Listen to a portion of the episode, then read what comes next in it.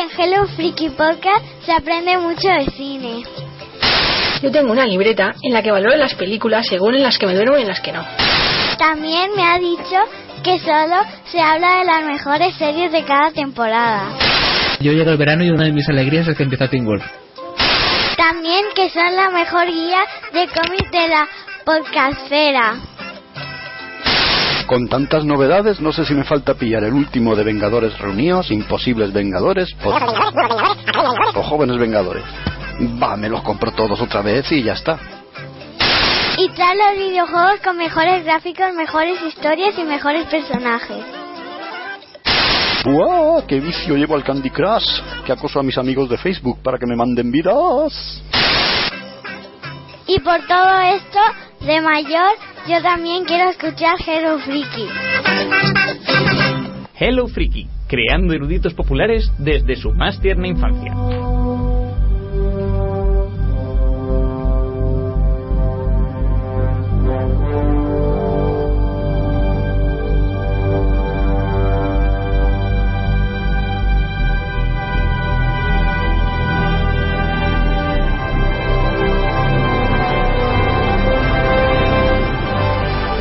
Bueno, comenzamos un programa más de Hello Freaky Podcast. Bienvenidos, frikis. Espe- espero que estéis dispuestos a escuchar un programa interesante y sesudo sobre una de las grandes series de esta, de esta temporada.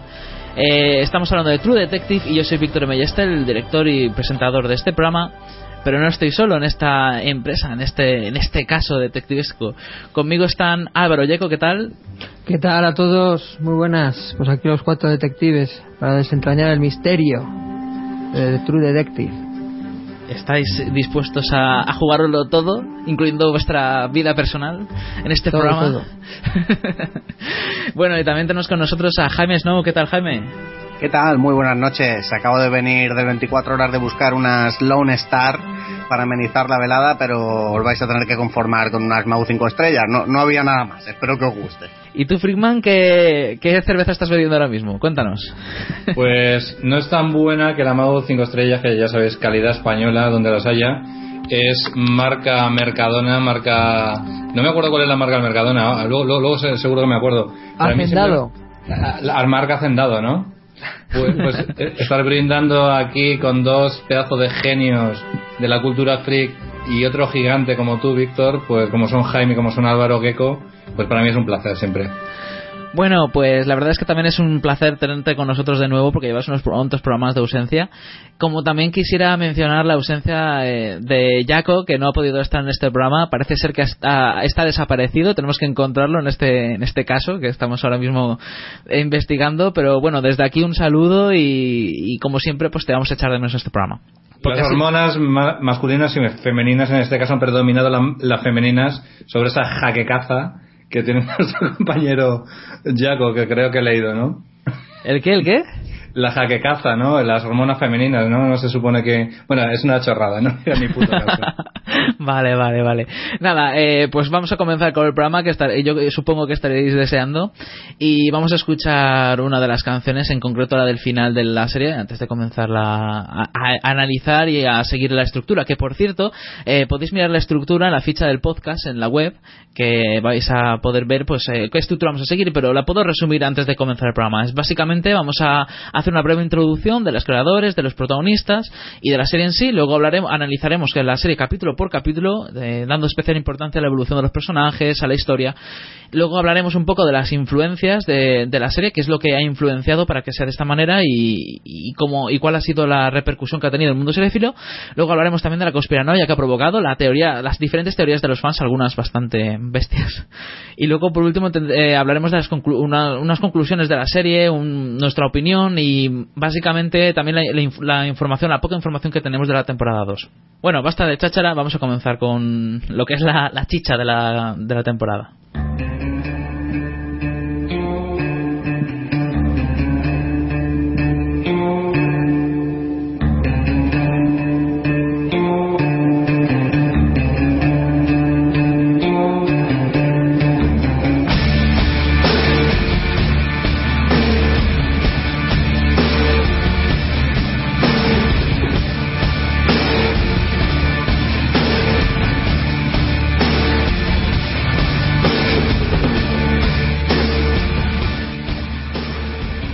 Vamos a comenzar con esta, esta serie True Detective, la, el análisis que va a ser de la primera temporada, la primera temporada de, de esta serie de la HBO, que ya dicen muchos que es la nueva obra maestra de esta gran cadena estadounidense.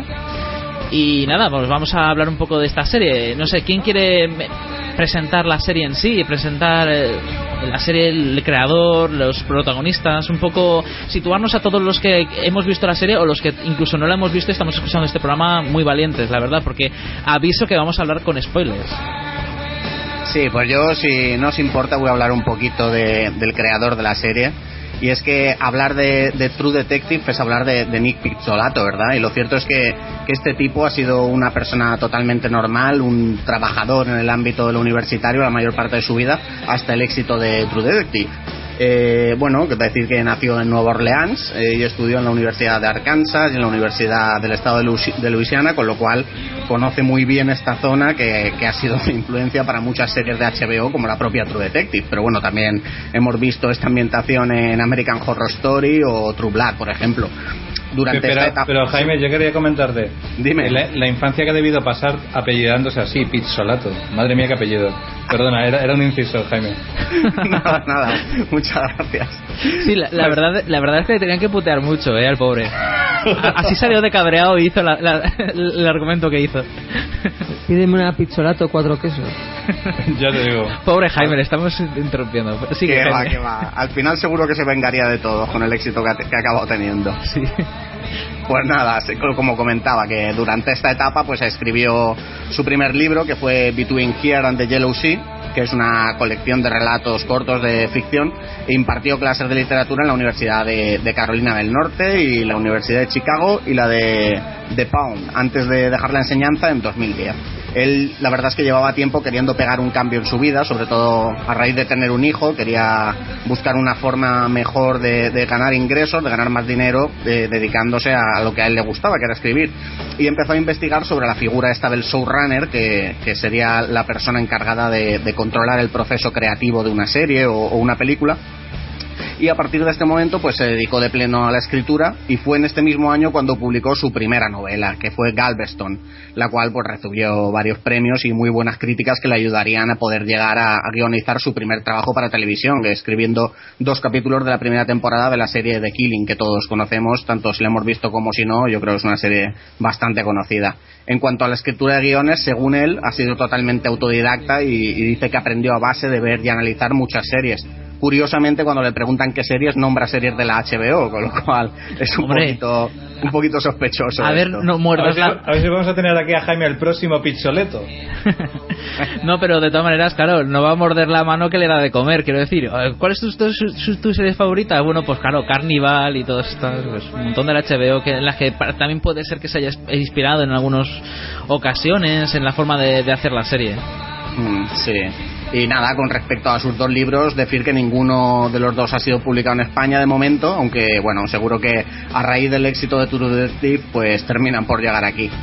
Hmm. Y nos metemos ya en 2012, que fue cuando escribiría el guion de True, De- True Detective, encerrado en su garaje durante tres meses y con la pared cubierta con todas las ideas y recortes que le iban surgiendo, igual que uno de los protagonistas de la serie, que ya lo veremos eh, en uno de los capítulos que analizaremos. Aunque bueno, según comenta, las primeras ideas surgirían en 2010, cuando terminó su primera novela y empezó a preparar la segunda, ya que True Detective en principio iba a ser un libro. Y bueno, cuenta que fue un proceso durísimo en el que llegó a obsesionarse con los personajes, ya que pasaba prácticamente las 24 horas del día pensando en conversaciones entre los protagonistas. En una entrevista en la cual le preguntaron sus influencias, afirmó que si buscabas en Google asesinato, Luisiana y colegio, que aparecían miles de resultados de, casos de crímenes sin resolver y que de aquí surgieron los primeros matices de la historia. Por cierto, que Pizzolato es un gran fan de los cómics y según ha comentado, pues Alan Moore y Grant Morrison han sido una gran influencia en sus obras. Además, eh, que uno de sus escritores favoritos es Stephen King. Un tío que tampoco le gusta mucho salir en los medios públicos, ¿no? Según tengo eh, he conocido o, le- o leído, tiene una gran fobia a las entrevistas y ha ha concedido muy pocas a lo largo su- de su corta, pero ya fructuosa carrera, ¿no? Eh, ya lleva un par de años o tres con, con bastante éxito, sobre todo ahora con este trabajo en True Detective, pero tengo entendido que es así, ¿no? Sí, es, es, totalmente así. Yo la verdad es que documentándome para poder hablar un poquito de este autor ha sido francamente difícil porque, bueno, las primeras fuentes que se te ocurren son la Wikipedia y alguna más y es que hay poquísima información. Ha habido que, indagar, indagar, buscar en páginas americanas y traducir algunos textos porque ha, ha concedido poquísimas entrevistas y, y las pocas que ha, que, que, que ha cedido el tío este han sido muchas por escrito, por email. Sí, sí, yo también he intentado buscar un poco más para saber de, este creador, porque como me, ha llamado, me, ha llamado muchísimo la atención su forma de escribir, los diálogos, la historia, todo, y la verdad es que quería saber un poco más de, de este autor y al parecer el tío pues le valora bastante la intimidad, ¿no? Al estilo de J.K. Rowling, que no se le ve nunca por ninguna parte y, y sin embargo ha tenido un éxito tremendo, arrollador. Uh -huh. De hecho, si os metéis en, en, su página web, que es una página web muy sencillita, en la sección de About Me, o sea, la, sobre mí, es que es un párrafo, vamos, es el, el, mismo párrafo que podéis encontrar en la Wikipedia, que se estudia en la Universidad de Luisiana y luego trabajé no sé dónde, ya está. El tío, la verdad es que es súper escueto y muy, muy cerrado en sus cosas, muy familiar y que concede poquitas entrevistas, como ha dicho Frickman. A lo mejor el rey de amarillo es él. Chan, Puede ser. Sí, Luego... sí, es que, es que él, la influencia de de autores como decías tú Jaime de Stephen King se nota mogollón de otros autores clásicos sobre todo aunque luego hablaremos más en detalle en la parte de las influencias en las que se basa este esta obra eh, sobre todo en H.P. Lovecraft ¿no? o sea eso está sí. muy claro Sí, sí, luego hablaremos en la parte de influencias de Lovecraft, de Chambers y del Rey de Amarillo y de dónde viene el, el tema de este Carcosa. Hay Carcosa. muchas, sí, hay muchas, hay muchas eh, menciones en la serie que luego iremos mencionándolas y que luego veremos de dónde viene la influencia, de dónde ha venido el, el que este autor decidiera meter esos, esos guiños a otras obras que quizá algunos de vosotros, los que nos estéis escuchando, ya conozcáis. Uh -huh. Pues bien, una vez finalizado el guion, que se lo vendería a HBO, manteniéndose en el proyecto como productor ejecutivo y único guionista, lo cual, por lo visto, por lo que he leído por ahí, fue bastante difícil que, le dieran el papel de, guionista único, porque las series estas suelen ser bastantes guionistas encerrados en una habitación trabajando sobre cada capítulo. Pero bueno, al final consiguió lo que quería y ha guionizado la serie él solito. Pues fue en este punto donde elegiría como director de fotografía a Adam Arkapaw, responsable de, de, otros proyectos como la serie australiana Top of the Lake, que tuve la oportunidad de ver hace poco a raíz de buscar información sobre este director de fotografía, porque me llamó mucho la fotografía de True Detective y entonces estuve indagando, di con esta serie, que por cierto la protagonista es la que hace de Peggy en, Mad Men, y, que os recomiendo a todos desde ya. Supongo que, que, estaréis todos de acuerdo en que la fotografía es uno de los elementos que más destacan de la serie y la verdad es que, que la elección de este director no podría ser más acertada. Esos colores pantanosos, ¿no? esos colores verdes, esos eh, grises también, muchísimo color tierra. Sí, la verdad que es muy curiosa la fotografía. Y bueno, otro de los nombres de los que tenemos que hablar sin duda es de Kari Fukunaga, ¿no? el, el director de la serie, que en primer lugar se pensó en, Alejandro González Iñárritu, nominado dos veces al Oscar, pero el caso es que no había mucho tiempo para esperar a que acabaran sus proyectos, ya sabéis cómo va esto de, del subbusiness, que van a toda hostia y tal, tenían mucha prisa y al final pues cogieron a Fukunaga, que tenía contrato con, con la misma compañía y representantes que, que Pizzolato, se conocían ya y pues metieron a este director. Con lo cual, pues nada, se, de, se decantaron, como he dicho, por el director sueco-japonés, el cual, por cierto, nació en Oakland, es graduado en Historia por la Universidad de California, ha hecho también estudios en, política, estudió en Francia, estudió cine en Nueva York y no fue hasta 2009 cuando debutó como director y guionista de un, largometraje eh, que es Los Sin Nombre, película mexicana, no sé si la habréis visto, producida por, por Gael García Bernal y Diego Luna, la cual pues bueno ganó varios premios incluyendo el, el de mejor dirección en el Festival de, de Sundance de 2009 y poco más. Con todo este elenco de profesionales, lo cierto es que, ha surgido una química increíble y a los resultados me remito. A partir de aquí, pues bueno, comenzaría un largo rodaje que les llevaría algo más de tres meses, creo haber leído por ahí 101 días y con inclemencias del tiempo en el estado de Luisiana y lidiar con dos grandes actores de los que si queréis pasamos a hablar o si queréis comentar algo más sobre los autores. Sí, yo quisiera comentar que es bastante insólito una serie, yo quería destacarlo, que una serie tenga un solo director, como fue Fukunaga. Ya no digo también guionista, que también lo he comentado, sino también incluso un solo director. Normalmente en las series eh, cada capítulo tiene su propio guionista o dos o tres guionistas eh, que son los clave para ese capítulo, son los encargados de hacer ese capítulo, aunque sí que es cierto que tienen su equipo de guionistas que son los que deciden la trama en general, y eh, cada capítulo suele tener uno o incluso dos directores. En esta ocasión, True Detective cuenta con un solo guionista y con un solo director, con lo cual, si nos eh, si, no- si- somos un poco valientes, también podemos afirmar que se podría tratar, en vez de una serie, una película de, de unas ocho horas de duración. Porque en realidad es un director, una, un, un actor, perdón, un director, un guionista y un argumento que da pie a ocho capítulos que son forman parte que ellos mismos podrían ser una, una película de ocho horas. Lo que pasa es que lo han puesto en formato serie. Porque es una historia en sí, punto. Y, y lo que es la narración de la historia, así más, más sosegada, más lenta, más. eh, que da bastante pie a analizar los detalles, eso es lo, que, lo bueno que tiene de que haya sido una película de ocho horas en vez de una película de dos. Ujú. Totalmente de acuerdo. Hmm. Pero es que, es que ahora existe el nuevo eh, la nueva forma de definir ese tipo de, de, pe- de películas o de series, bueno, en este caso de series, pero que es algo ya muy viejuno.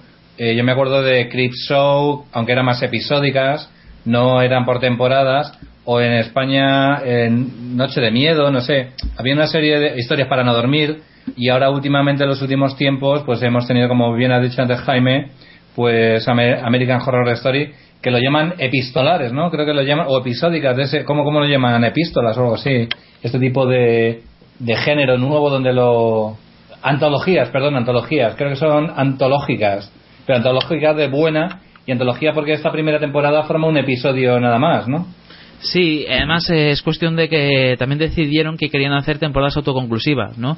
Que fueran unas temporadas que tuvieran su final y que tuvieran a- eh, siempre a dos, a dos detectives resolviendo un caso en concreto y que fueran unos detectives diferentes en cada temporada. Yo no sé si eso lo tenían pensado al principio o fue a raíz de que, de que luego que no, no podían repetir con los mismos actores. Eso ya lo veremos. A ver si alguno de, de mi equipo aquí quiere, lo sabe o, o ha ido a a hablar al respecto. Pero según parece, al principio lo- ya lo pensaban hacer autoconclusivo y con, y con en cada temporada pues renovar reparto y hacer algo parecido a lo que quizá hayamos hablado en otra ocasión como puede ser American Horror Story, que repiten con otros, eh, con- incluso con el mismo reparto, con parte del reparto, pero con otros personajes.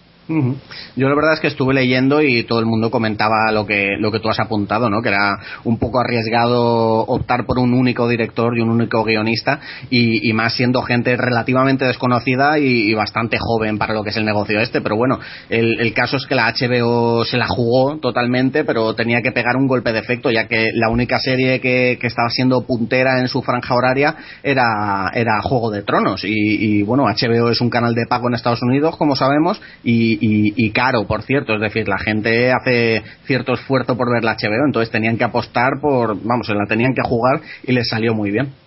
Y bueno, y ya para, para esta serie contaron con dos grandes actores que incluso demostraron ser todavía más grandes que de lo que muchos de nosotros pensábamos, como son Matthew McConaughey y, y Woody Harrelson. ¿Qué, qué tal fueron la, la elección de los actores y cómo fue todo, todo ese tema?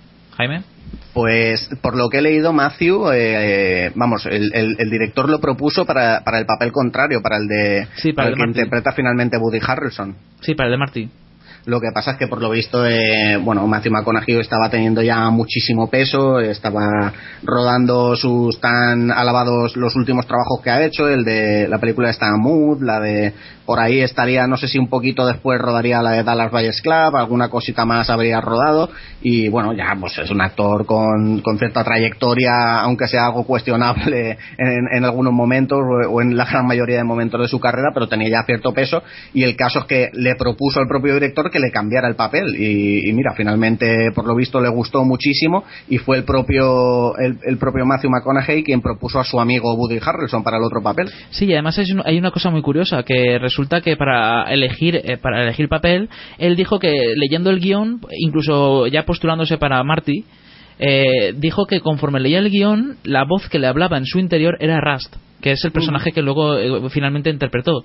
Y claro, como él sentía esa voz interior y sabía que iba que, que le- lo que más le iba a llenar era encarnar ese personaje, eh, él insistió y insistió todo lo que pudo en conseguir ese personaje porque decía que era el que estaba hecho para él, o más bien que él estaba hecho para el personaje. Pero eso sabéis por qué es, ¿no? Porque está claro que si un autor como es el que había hecho una carrera un tanto errática, como bien ha dicho también Jaime hace un momento, durante, las, eh, durante los últimos años, yo creo que hasta el año 2011, ¿no? Que es cuando empieza un poquito a encaminar un poquito de una manera distinta y empieza a hacer unos proyectos un poquito más personales. Pero hasta entonces, a mí la filmografía de este hombre me parece una verdadera, mm, no voy a decir una mierda entera, ¿no? Pero porque tiene algunas cosas interesantes, un papel en contact y, poco más realmente, pero realmente a mí lo que me empieza a interesar de este tío es eso, las ganas un poquito de, desmarcarse del resto de, del Star System de Hollywood. Y yo vi el año pasado Matt y aunque no me es una película que creo que está demasiado sobrevalorada porque está muy bien es una película que es muy interesante eh, me pasa un poquito lo que a esta serie también. Esta serie yo creo que es muy buena, está muy bien hecha, es una gran historia, eh, creo que es una, la, serie del momento, pero no creo que, se pueda decir que es la mejor serie de la historia, por lo que luego diré más adelante eh, cuando hablemos más en profundidad de ella. Pero creo que McConaughey es un actor que, está en el, estaba en el momento adecuado para protagonizar este papel. No creo que fuera eh, porque él valía para ese papel como él se veía que era el personaje, yo creo que, que más que nada que, que, oye, que ha hecho un papelón y que, pero que creo que, que tendremos un poquito a sobrevalorar todas estas ideas que nos hacemos en la cabeza a la hora de, claro, elegir a un personaje tan interesante como es el de Ras. ¿A quién no le molaría interpretar un personaje como Ras, digo yo? Sí, sí. Es un personaje con mucho carisma. Si McConaughey iba a interpretar a Marty, ¿quién iba a interpretar, ¿sabe quién iba a interpretar a Ras en un primer momento? ¿Había alguien ya colocado? Yo no he encontrado información al respecto. Simplemente en todas las páginas que he buscado sale la anécdota esta, que la primera propuesta para, para Marty era Matthew y, vamos, eso, que cambió el papel y eligió a su amigo Woody Harrison. Pero no, no sé en quién pensaron en un primer lugar para, para Marty, la verdad. Para Rascal creo creo que no, no pensaron en nadie. O sea, primero fueron a por Matthew McConaughey para decirle, oye, ¿te interesaría este personaje? Y no sé si pensaron en alguien, pero no lo dijeron públicamente. Entonces, claro, ahí fue donde ha entrado la, telenovela esta que hemos estado contando estos últimos minutos de que él intentó, eh, se postuló para Marty, pero luego consiguió Rust. Hombre, yo he oído rumores por ahí de que tocaron a Brad Pitt y tal. De hecho, ha habido rumores también de que lo están tocando para la segunda. eh, pero no sé hasta qué punto es cierto. ¿no? ya cuando tocas a figuras tan, tan, tan, tan altas de Hollywood, no sé yo hasta qué punto es verdad. Muy bien, pues nada, pasando página de, lo, que es el reparto de los dos primeros protagonistas, ¿algo que añadir sobre el resto del reparto? Hombre, con Woody yo creo que también se estabais diciendo que, la carrera de, Matthew pues estaba en alza ahora yo creo que la de Woody ha sido un poco un poquito irregular. Un actor que, que así ha tenido sus, sus buenos papeles creo por ejemplo viene a la cabeza aquella el, el escándalo de Larry Flynn que creo que, bueno, incluso fue nominado al Oscar, quiero recordar, y, desde luego que fue, a mí me gustó mucho esa película, pero las últimas películas, o sea, los últimos años la había perdido el rastro yo a este actor, fíjate, lo había encontrado en pelis corales, como aquella de la batalla de Seattle, o como esta española de Transiberian. Sí, también está de secundaria de lujo, ¿no? En, en los Juegos del Hambre, por ejemplo, o en... Mm, claro, bueno, yo sé que no, esa no las he visto, pero sí, efectivamente se le ve ya que tuvo sus, sus años como de, de, prota, pero creo que luego ya pues ha ido un poco ya ajustándose a, roles secundarios. Yo vi una película hace poco, es de 2007, del, del gran Paul Schrader, ¿no? El, escritor del guion, del autor del guion de, Taxi Driver, que como director también me, gusta mucho, películas como Aflicción, por ejemplo. Y, se llama The Walker esa peli que hace de uno hace de acompañante de, de mujeres casadas con, con gente poderosa una peli interesante de Walker que bueno pues es una trama que en la que bueno pues ahí muere el amante de uno de las de estas personas a las que acompaña que está casada con un senador y bueno intenta también proteger a, tanto a su amiga como, como al esposo pero se mete en una trama muy muy muy interesante y es una peli que yo no está muy valorada por ahí por la crítica empiezo yo cuando cuando la vi pero me llamó la atención por el radar y, y es una peli que por lo menos me dio cierta satisfacción y yo la recomiendo de Walker y es, yo creo que es la última película que he visto de, de, este, de, este actor fíjate aunque sea de 2007 pero la vi hace unos meses pero ya te digo yo creo que de Transiberian 2008 por ahí bueno hizo aquella también de los de Zombieland ¿no? también salía que es, que es, es enorme el papel que tiene ahí. Para mí es un tío súper irregular pero los puntos, los hits que tiene son tan grandes, o sea, eh, Natural Born Killers, o sea, asesinos natos. Exacto, eh, también. Eh, no Country for All Men de, de los Cohen, que no me acuerdo cómo se llamaba aquí, el hombre que nunca estuvo allí, me parece, ¿no? No, el, el No es, país, no es país para viejos. no es para- Ah, no es país para viejos, perdón, que la confundo siempre. Pues yo creo que tiene, tiene una filmografía este hombre que, que bueno, que sí, tiene puntos negros, incluso estuvo en la televisión haciendo una comedia, creo, ¿no? No me acuerdo el No, pero no nombre. es, en No es país para viejos no sale, ¿no? Bueno, sí, sí que sale de extra Sí, por ahí. Chicos, sale, nos- sí, sí que sale. nos estamos yendo por las ramas. No me acuerdo yo del que, subi- que saliera en No es país para, no es país para viejos. Sí, sí, sí. es Josh sí. Brolin, Tommy Lee Jones y bueno, y el Bardem, y Javier Bardem, pero Sí, tiene un, un papel, pero, pero para mí muy, muy interesante. pues no me acuerdo, tío. Chicos, nos, Sí. estam- nos estamos yendo por las ramas. Venga, vamos a continuar con, la, con tu detective en sí. Venga. Venga, vamos. Eh, no, no sé si, si Jaime quería añadir algo más del resto del reparto o de la preproducción de la serie. Hombre, así como añadir, comentar eh, lo de Alessandra Daddario, ¿no? La escena mítica esta, que la verdad es que esta chica, madre mía, cómo está. sí, eso es la, cuando vayamos a mencionar la, la escena es que sí, es una, hace una escena de, de desnudo que vamos que dejó a, la, a todos los cinéfilos y los que y los seriéfilos que, la, que la- ya la conocíamos con los ojos Y como a, y cuadros. a los pornófilos también. Sí, sí, sí, también. en fin, bueno, pues nada, eh, eso es más o menos la, serie en sí. ¿Y de qué trata True Detective? ¿Algún otro que hay un otro que se, que se anime a decir un poco de qué trata sin spoilers? Aunque se- ya, ya empezaremos luego a hablar de la serie en sí. ¿O lo digo yo? Tú eres el director. Pues nada. vale, pues lo digo yo. Básicamente se trata de una, un caso que van investigando dos detectives y eso está narrado con, en paralelo con respecto a, un- a otra investigación que ocurre, creo que son 17 años después y que hacen otros detectives a ellos mismos sobre. Les, están pidiendo que vuelvan a contar la historia de lo que ellos investigaron en el año 95 para, para ir eh, viendo por, por- por qué les falla o, o qué, qué, qué- qué es lo que están investigando ellos que ni siquiera se lo dicen hasta ya avanzada la temporada.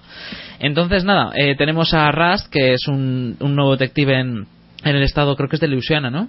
El estado de Louisiana, y entonces se une a- junto al personaje de Marty, que es Woody Harrelson, y empiezan a investigar un caso que, un- que parece bastante turbio y que se va complicando cada vez más, y que comienza con una chica que encuentran asesinada y con unos cuernos puestos en la cabeza como si fuera una cornamenta, y, y, eh, eh, ro- creo que estaba rodeada por espinos y con algún símbolo raro que parecía como de alguna secta.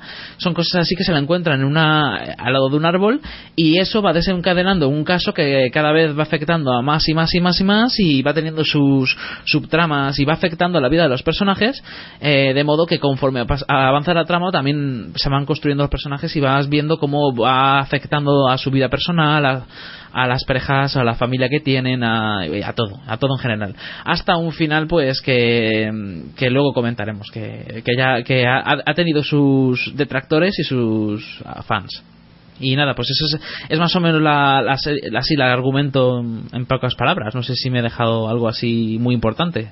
No, por mí, vamos, lo has descrito perfectamente. Al final, Sí. todo, todo esto del caso y el asesinato, eh, estamos de acuerdo en que es el, el hilo conductor por donde pasa lo que realmente importa de la serie, que son las personalidades de, de los protagonistas. Exacto.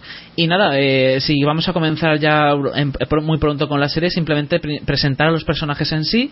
Eh, el- en el caso de Rust estamos hablando de un tío que digamos que es muy ¿cómo decirlo? Muy nihilista, el tío se dedica a pensar mal de todo, que tiene un pensamiento muy muy pesimista de la vida, de- tiende a divagar mucho en, así unas reflexiones eh, metafísicas y filosóficas, esas raras que vam- luego vamos a escuchar en, un- en una escena y, mm, y digamos que él se- tiende a hablar a hablar muy poco y cuando habla digamos que la suelta de manera que el otro le dice que las pocas veces que habla quiere que se calle. Entonces, nada, se trata de un hombre solitario, inteligente, observador y racional.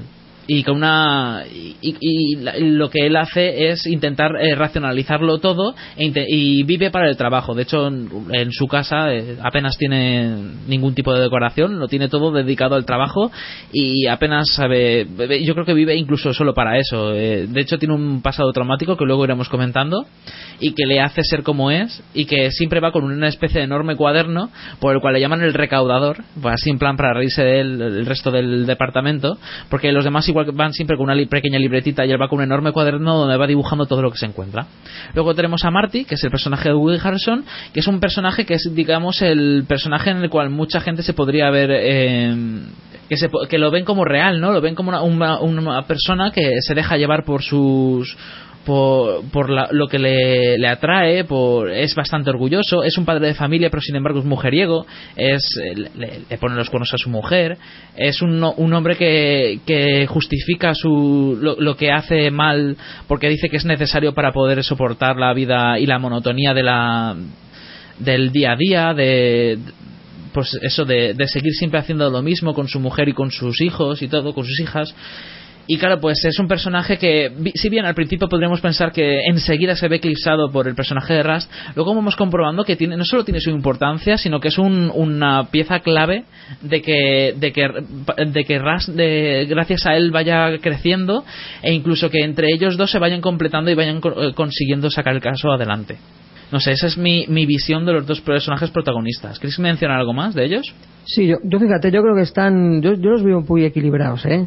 Sí. es verdad que lo que más llama la atención son es el personaje de, de Raz, ya no solo por este el perfil, ¿no? Por el que he citado, que yo creo que como presentación de personaje con seudónimo a mí me, me llama, bueno, más que de seudónimo, con mote, más me, inter- me interesó muchísimo, ¿no? Con este concepto de recaudador pero luego ya a medida que, el otro ya va, eh, bueno, va, conociéndole y sobre todo tú ya vas explorando también las bueno pues como el tema familiar que, que, que Marty presenta en contraposición a la soledad que, que Ras expone junto además con bueno pues con todo la- lo que es el recorrido no vital que, que tienen ahí en, en relación a este primer encuentro con el con la víctima yo creo que al final, eh, ade- aderezado además con, con sus intervenciones en tiempo real, digamos en 2012, creo que creo que al final consigue ese equilibrio, fíjate, porque si es verdad que en un principio pues te llama más la atención a Rast, pero luego también quieres saber más más del otro, porque ya en este primer capítulo eh, fíjate ya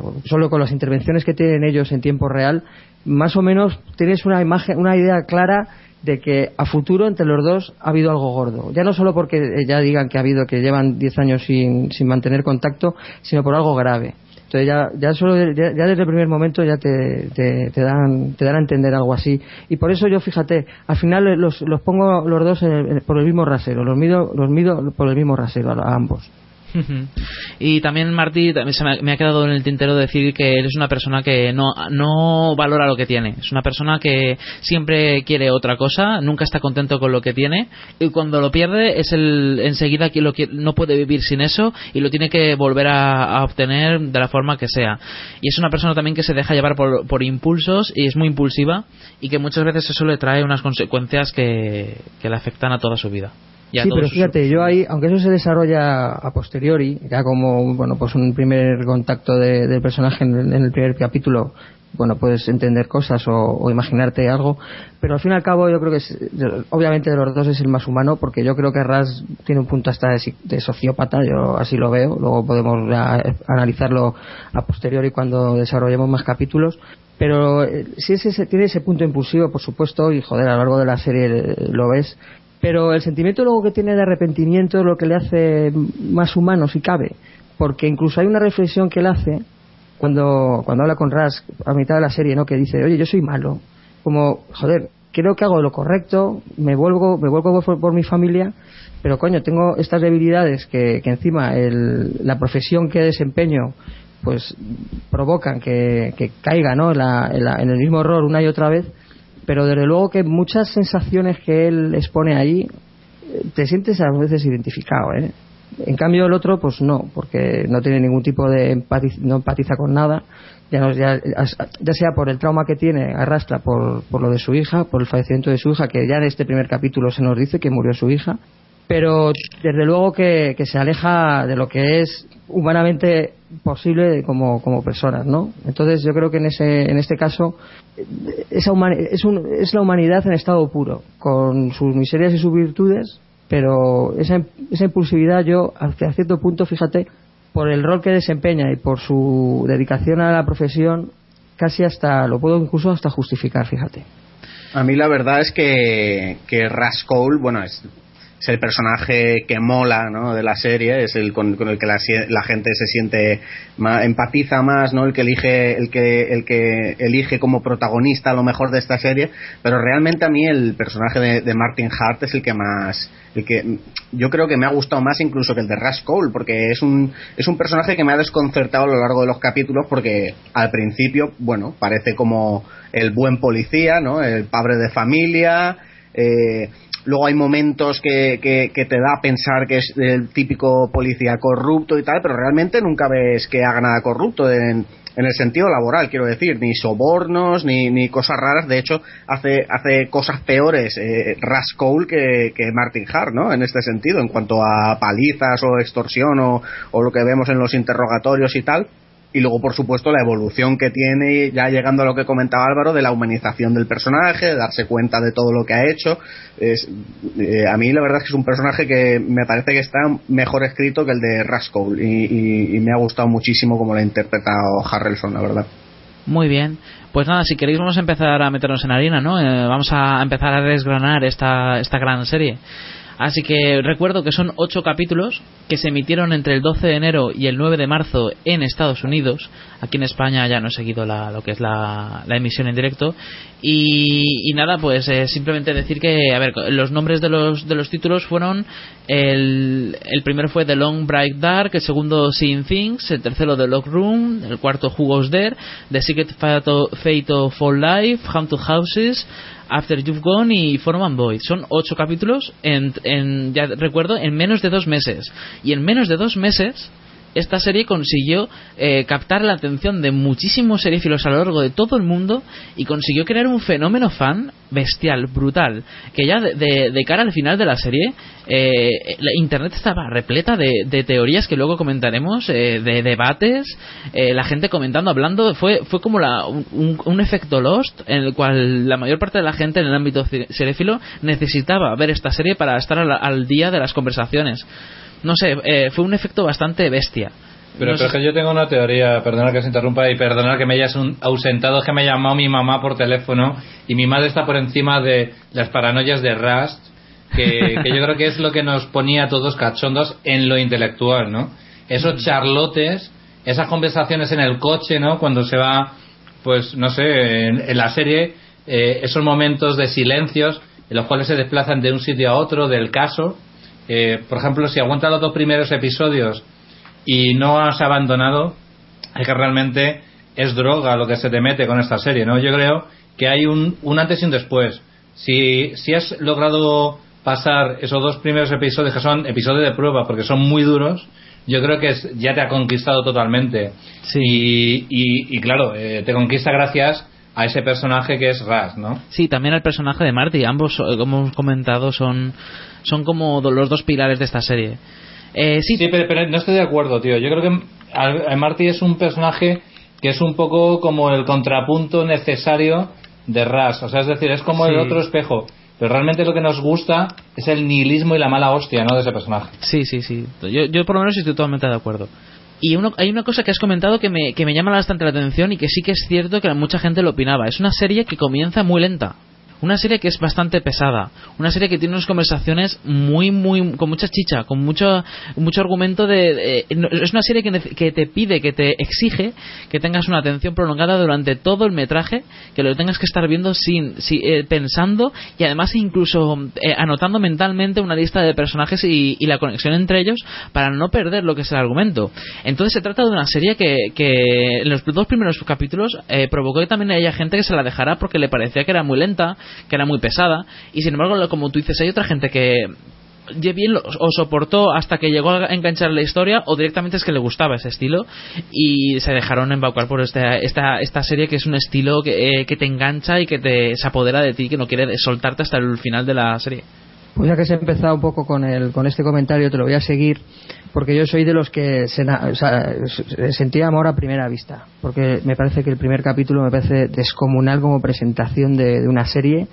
Hablaba hablaba David sobre que, bueno, pues esta adicción que ha supuesto esta serie, pues yo la primera dosis, desde luego que me, me, me, me, provocó volverla a disfrutar y me tuve que volver a ver otro capítulo, no más allá de que me haya enterado no de los nombres que luego serán y fundamentales, los nombres que se, que se dicen en el primer capítulo para luego el desarrollo de la historia, pero ya os digo, lo que es la presentación de los personajes ya me pide más, tengo que yo conocer más a estas personas eh, la presentación del caso, aunque es lo que yo destaco de esta serie.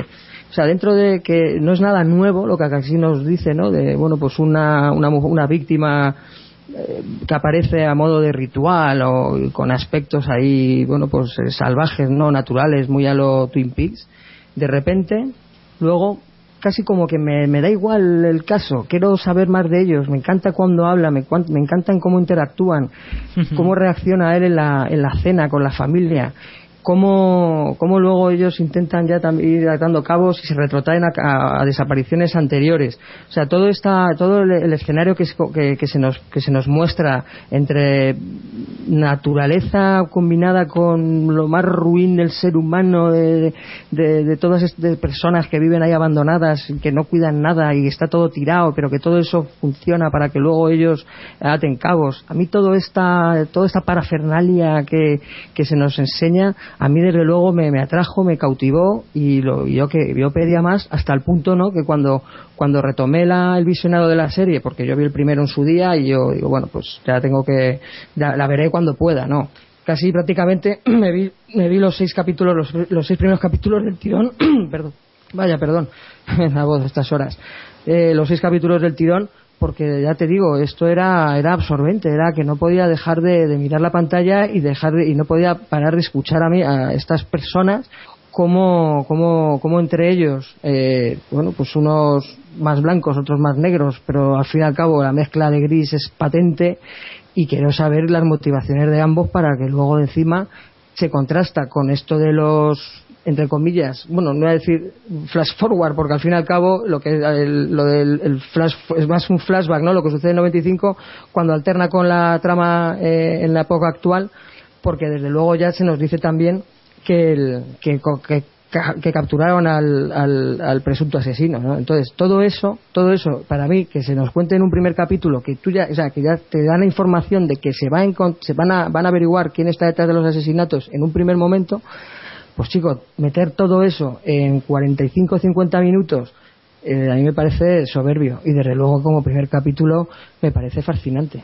A mí lo que me deja es hecho polvo, o sea, cada capítulo que veía, fíjate que me la veía en una semana, eh, pero en una semana por la adicción. Yo no sufría una adicción similar ni siquiera con Breaking Bad, ¿eh? Yo no recuerdo una serie que me haya absorbido tanto. Y eso que después de ver cada episodio, yo no sé si vosotros tenéis lo que yo llamo una sensibilidad que podemos tener pues no sé, ante, ante la sordidez, ¿no? Que nos muestra esta serie, que es una sordidez muy real, muy cercana, porque de, algún modo, pues nos acerca en vez del glamour de muchas series, que vemos eh, familias estructuradas perfectas, aunque luego hay más cosas debajo, ¿no? Como la de Breaking Bad. Aquí no. Aquí vemos que no hay nada más que mugre, que todo lo que sucede alrededor es, es mierda. De todos los personajes son auténtica American trash, ¿no? White trash. Y, a mí cada capítulo, de verdad terminar de verlo era un dolor. Pero era el dolor tan grande, el análisis que te hace de la profundidad humana, el señor Picoleto, ¿no? O Pizzolato, nos hace un, análisis tremendo y ese primer episodio eh, también con las visiones que, tiene este personaje, ¿no? Este protagonista, pues eh, este, este Cole que, que, te dejan pues un poquito eh, eh, también más allá de la realidad, ¿no? Es como un poquito mágico. Eh, una mezcla ahí entre lo mágico, lo mítico y lo sórdido y lo real que, a mí es un viaje fascinante, desde luego. Es lo que, es lo que destacaba un poco en el sentido de que la historia, nada es nuevo aquí, ¿eh? O sea, lo que es de parejas de detectives, pues fíjate, ¿de dónde bebe todo esto? de muchísimas películas. Yo esto lo hablaba con, creo que fue con Manuel, que, joder, que nos recordaba Arma Letal. O sea, el, el, el, o sea, el personaje, si os acordáis del, del, de Mel Gibson, que era un tío totalmente también loco y disparatado y con un, un punto también de sociópata, también con intenciones suicidas, como puede ser Rust, con el otro que era más familiar y ya incluso le dice ya el primer, el primer capítulo, vente a cenar a casa y bueno, pues nos conocemos porque ya llevamos meses tú y yo y no hemos, no hemos familiarizado, ¿no? Como debía ser. Joder, todo esto de, de, la, de esta atmósfera tan asfixiante que te, que te presenta los escenarios de, de, bueno, donde se desarrollan los hechos que recuerdan muchísimo a Twin Peaks. Todo esto de ya ves que hay una víctima con pues que en un, en un, en un plan ritual, pues, de, pues que te, te viene a la cabeza? Un montón de películas de psico-killers con elementos religiosos, etcétera, pero joder, es lo que a mí más me llama la atención, como de lo, de lo normal, o sea, de lo, de lo conocido, todavía tiene la capacidad de estos grandes creadores de, pues de, mostrarnos cosas nuevas y de y cuando crees que ya estás no desapegado pero que crees que es lo de siempre acaban sorprendiéndote. Yo creo que es esa la clave para, mí en esta serie ha sido eso incluso no, no, por la trama porque es que la trama al fin y al cabo es perseguir a un psico killer es que eso se ha visto miles de veces. Pero claro todo eso adornado con esta con estos pedazos de personajes y con este pedazo de, situaciones interiores y problemas que y, dificultades y que, que tienen que tienen los dos los dos compañeros desde luego que, tengo que quitarme el sombrero por eso porque me ha sorprendido de lo, de lo, de lo viejo sacan mm, mm, cosas totalmente nuevas y es que el propio, el propio eh, Nick Pizzolato, el creador de la serie, ya, ya lo reconocía en una entrevista, que, que, es que en cuanto a la trama, que no habían inventado nada nuevo, sino que, que, lo novedoso es el punto de vista que estaban utilizando, ¿no? A mí la verdad es que, al igual que tú, eh, vamos, esta serie me enganchó desde el principio. Ya, ya, no te digo desde el primer capítulo, es que desde la primera vez que vi la escena de créditos, que, que por cierto está llena de detalles que, más adelante, conforme vemos la serie, vamos, vamos comprendiendo, pero, pero nada, muy brevemente para apoyar todo lo que habéis dicho es que esta forma de, contar la historia de, dos personajes tan contrapuestos, de verse en el año 95, luego 17 años después, la, la entrevista, buah, es que es bestial. Y por supuesto, bueno, la, para comentar así de dato técnico, el maquillaje, por ejemplo, a mí me, me, pareció brutal lo bien que hacen a Woody Harrelson de joven y que le ponen el peluquín, que no lo, que no lo parece, por cierto y luego el, este, el Matthew McConaughey con la, con la melenita, el bigote, tal, a mí la verdad es que, me, bueno, me, fascinó. narrativamente, los saltos en el tiempo son apoteósicos, porque es que te, dan más información. Los minutos que tienen ellos, las, las, bueno, iba a decir entrevistas, en verdad son interrogatorios disfrazados de entrevistas. Sí. Porque, aunque eso luego ya lo ves después, pero además todo está focalizado en Rust. Eso al fin y al cabo yo a mí también eso ya me dio sospechas. Ves por eso digo lo de lo viejo pero que luego es nuevo pero que luego aún así me bueno lo, tengo que aplaudir lo tengo que mencionar. Pero joder fíjate que ya nos ya solo ya en las en estas entrevistas se nos dice que al final capturan al sospechoso. Se nos dice que, que ya acabaron ellos mal vale y está velado también ahí de alguna forma el tema ya de que, oye, pero este Ras, tío como cargante, ¿no? El tío ya tiene que justificarse, hombre, pues fíjate, le llamamos el recaudador, cómo vivía, etcétera. O sea, yo, yo, o sea, en ese sentido, la verdad es que los saltos en el tiempo están narrativamente colocados de una manera eh, perfecta perfecta. Están colocados de una manera perfecta y además que, que, está muy bien el hecho de que uno hable del otro, como tú has dicho, ¿no? Que, que el que eh, Woody Harrelson habla de Russ Cole en el pasado y, lo mismo pasa al revés. Matthew McConaughey en el presente habla de, de Woody Harrelson en el pasado. Está muy bien como cada uno te cuenta su versión de cómo es el otro y, lo que ha pasado. Pero la, la, relación entre los personajes, ¿no? Perdona, perdona que te interrumpa, disculpa. No, era un, punto, sobre todo en esto de las entrevistas. Pero daros cuenta, además, ya no solo ya la información que te dan ellos cuando hablan, sino el lenguaje corporal. Si os dais cuenta, en todas las, en, este, en esas entrevistas, el, o sea, Marty está, no se mueve, está sentado, suele más reclinado hacia atrás, y empieza a rajar. En cambio, Ras no para de moverse, o sea, no para de, los brazos, un cigarro arriba, un cigarro abajo, que si luego empieza a jugar ahí con las latas, empieza a cortarlas, a machacarlas. O sea, el tío es un terremoto, o sea, el tío no para, no para de moverse. Y el otro, impasible en toda la entrevista. Joder, eso, eso ya es información también, ¿de acuerdo? Aunque haya pasado el tiempo. Pero fíjate, Cuando están, en cambio, en el tiempo del 95, más o menos los dos, en ese sentido, pues, pues casi hasta que es más, físicamente es más abierto Marty, o por lo menos se, se, delata más ¿eh? como persona. En cambio, en pasados los años, es todo lo contrario. El otro no para, parece que está puestísimo de algo. ¿No, no, os, no, os, habéis dado cuenta de eso? Fijaos, o sea, acordaos, echaros, una, eh, acordaros de esas, de esas escenas. Marty no se mueve, no se mueve en toda la entrevista. Si está en cambio como tenso. eso, es porque es muy interesante el análisis que hago yo y que he leído también por ahí por internet que hace mucha gente, es la evolución de los personajes, la simbiosis que hay de los dos. Al principio, eh, cuando están en esos viajes que a mí me encantan, esos viajes en coche de un sitio para otro, para mí también son tan interesantes que las entrevistas, ¿no? que los interrogatorios. Porque ahí realmente es como conocemos cómo son cada personaje, cada visión de la vida, el contrapunto que es cada uno del otro y luego, eh, cuando ya vamos avanzando la serie y va pasando el tiempo sin spoilear demasiado, cómo van cambiando y cómo eran ellos y cómo se van transformando en lo que ellos no eran. No sé si me entiendes lo que quiero decir. sí. a ver, la información de. O sea, Ras, tú tienes información de Ras cuando él habla, en cambio con Marty eh, tienes la información con su día a día, con su cotidianidad y con bueno y con sus relaciones que tiene tanto en el departamento como en su familia. Entonces tú vas te das cuenta que lógicamente pues uno es más cerrado que otro es más abierto, pero toda esa toda esa información como te la muestran desde el principio de una manera más súper sutil y súper progresiva, pero tan verosímil y tan inteligente que desde luego yo como primer capítulo yo no le puedo pedir más, es que me hace redondo, es incluso mira termina y las, o sea, como si fuera un, si es un mediometraje, a mí me fliparía, en espera de una secuela, por ejemplo. Sí, la verdad es que el primer eh, capítulo los dejó a todos solucionados. Y me parece también que presentan muy bien a los personajes. Eh, ya comienza con la entrevista, eh, diciéndote, ya, ya, explicándote que pasó algo extraño en ese caso y que vamos a comenzar a, a, ver un caso que no solo es bastante turbio, sino que también cuenta con unos personajes que, que pueden ser interesantes. Y que encima, como vosotros decís, dicen un poco de que hablan un poco de que acabaron mal y todo eso entonces lo único que hace es construir todavía más la tensión y conseguir que te enganche todavía más porque tú quieres saber eso que, los personajes ya saben pero tú quieres saberlo ¿Tú sí, sí, es, por eso. El paraje, fíjate, me está recordando un escalofrío solo de hablar de este capítulo.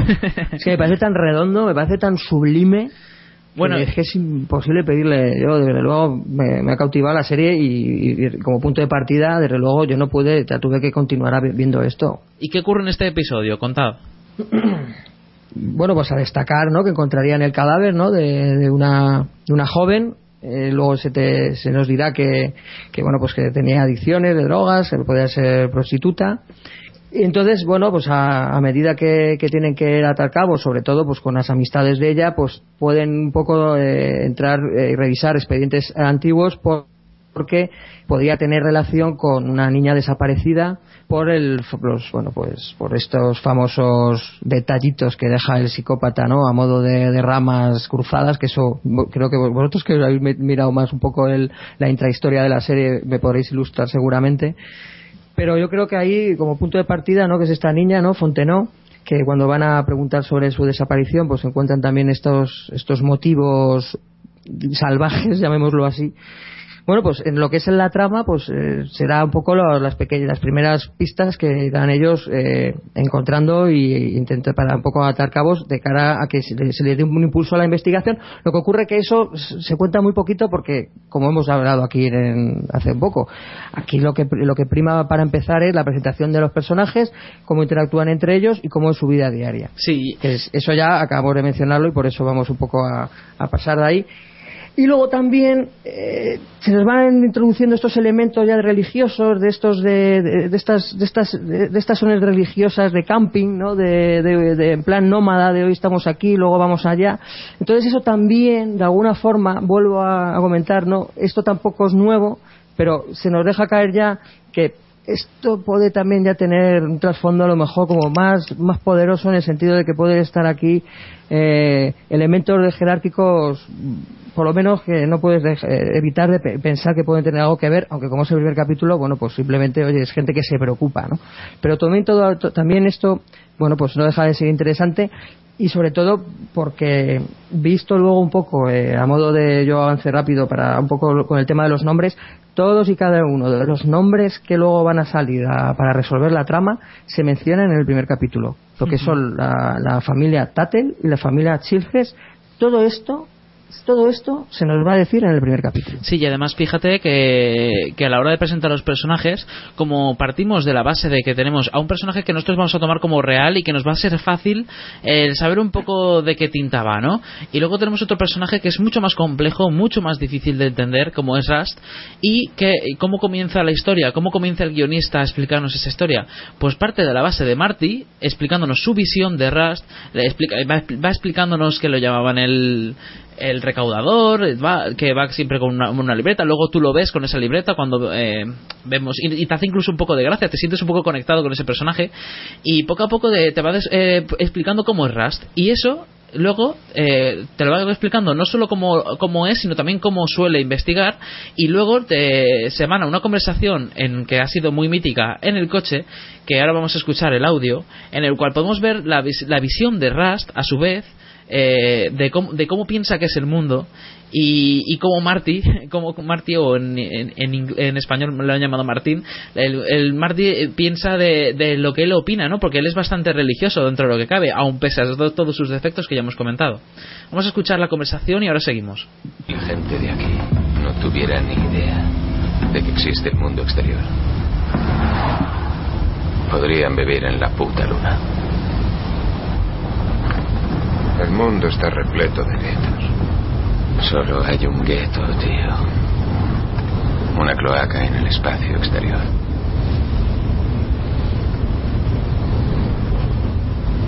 La escena de hoy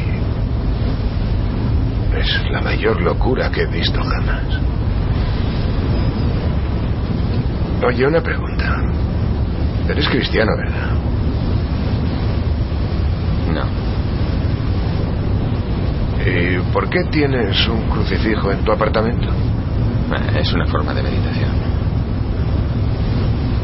¿Cómo dices? Contemplo el momento del huerto. La idea de permitir tu propia crucifixión.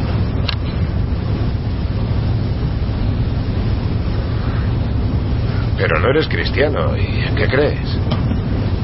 Creo que no se debe hablar de esta mierda en el trabajo. Eh, espera, espera. Llevamos juntos tres meses y, no te he sacado nada. Y hoy, ¿de, qué hablamos ahora? ¿Eh? Sea amable, ¿vale? No, pretendo convertirte. Se me podría considerar un realista, pero en términos filosóficos soy lo que se llama un pesimista. Ah, vale. ¿Y qué significa eso? Que soy malo en las fiestas. Digamos que no eres un primor fuera de ellas.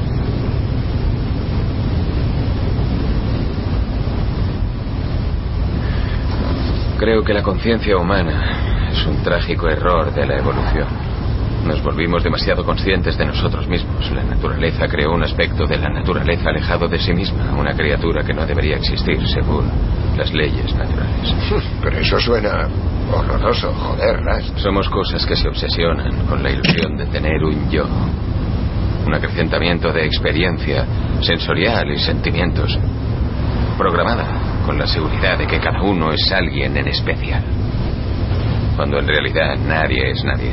Oye, yo no iría por ahí diciendo esas paridas. La gente de aquí no piensa así.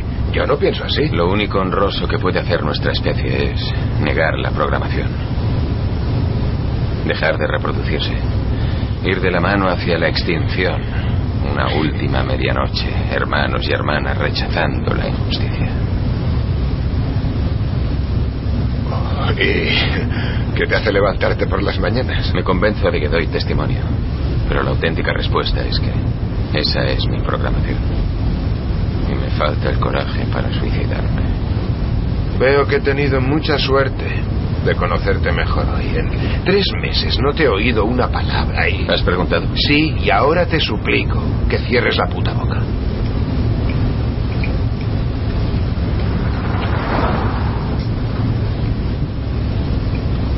Este lugar me deja mal sabor de boca aluminio, ceniza. Se puede oler la psicosfera. He tenido una idea. Desde ahora, hagamos del coche un lugar de reflexión silenciosa. Esa es la escena tan mítica que mucha gente se quedó flipando cuando la vio, porque es que resulta que ahí no solo te presentan el personaje de Rusty y su forma nihilista de ver la vida, sino que además es que también te muestra su, su rechazo a la religión, a todo lo que tiene que ver con la religión, y eso también, eh, ese rechazo que a lo mejor puede provocar a algunos de los que ven la serie, también lo provoca en el otro personaje, Marty, que, que es, claro, como creyente que es, eh, no, solo se, no solo se queda flipando con su forma de pensar, es que incluso choca con su idea, porque ya, ya puede ser ateo, puede ser, puede ser agnóstico. No, no, es que directamente es contrario, directamente piensa que todo el mundo se debería suicidar, y eso...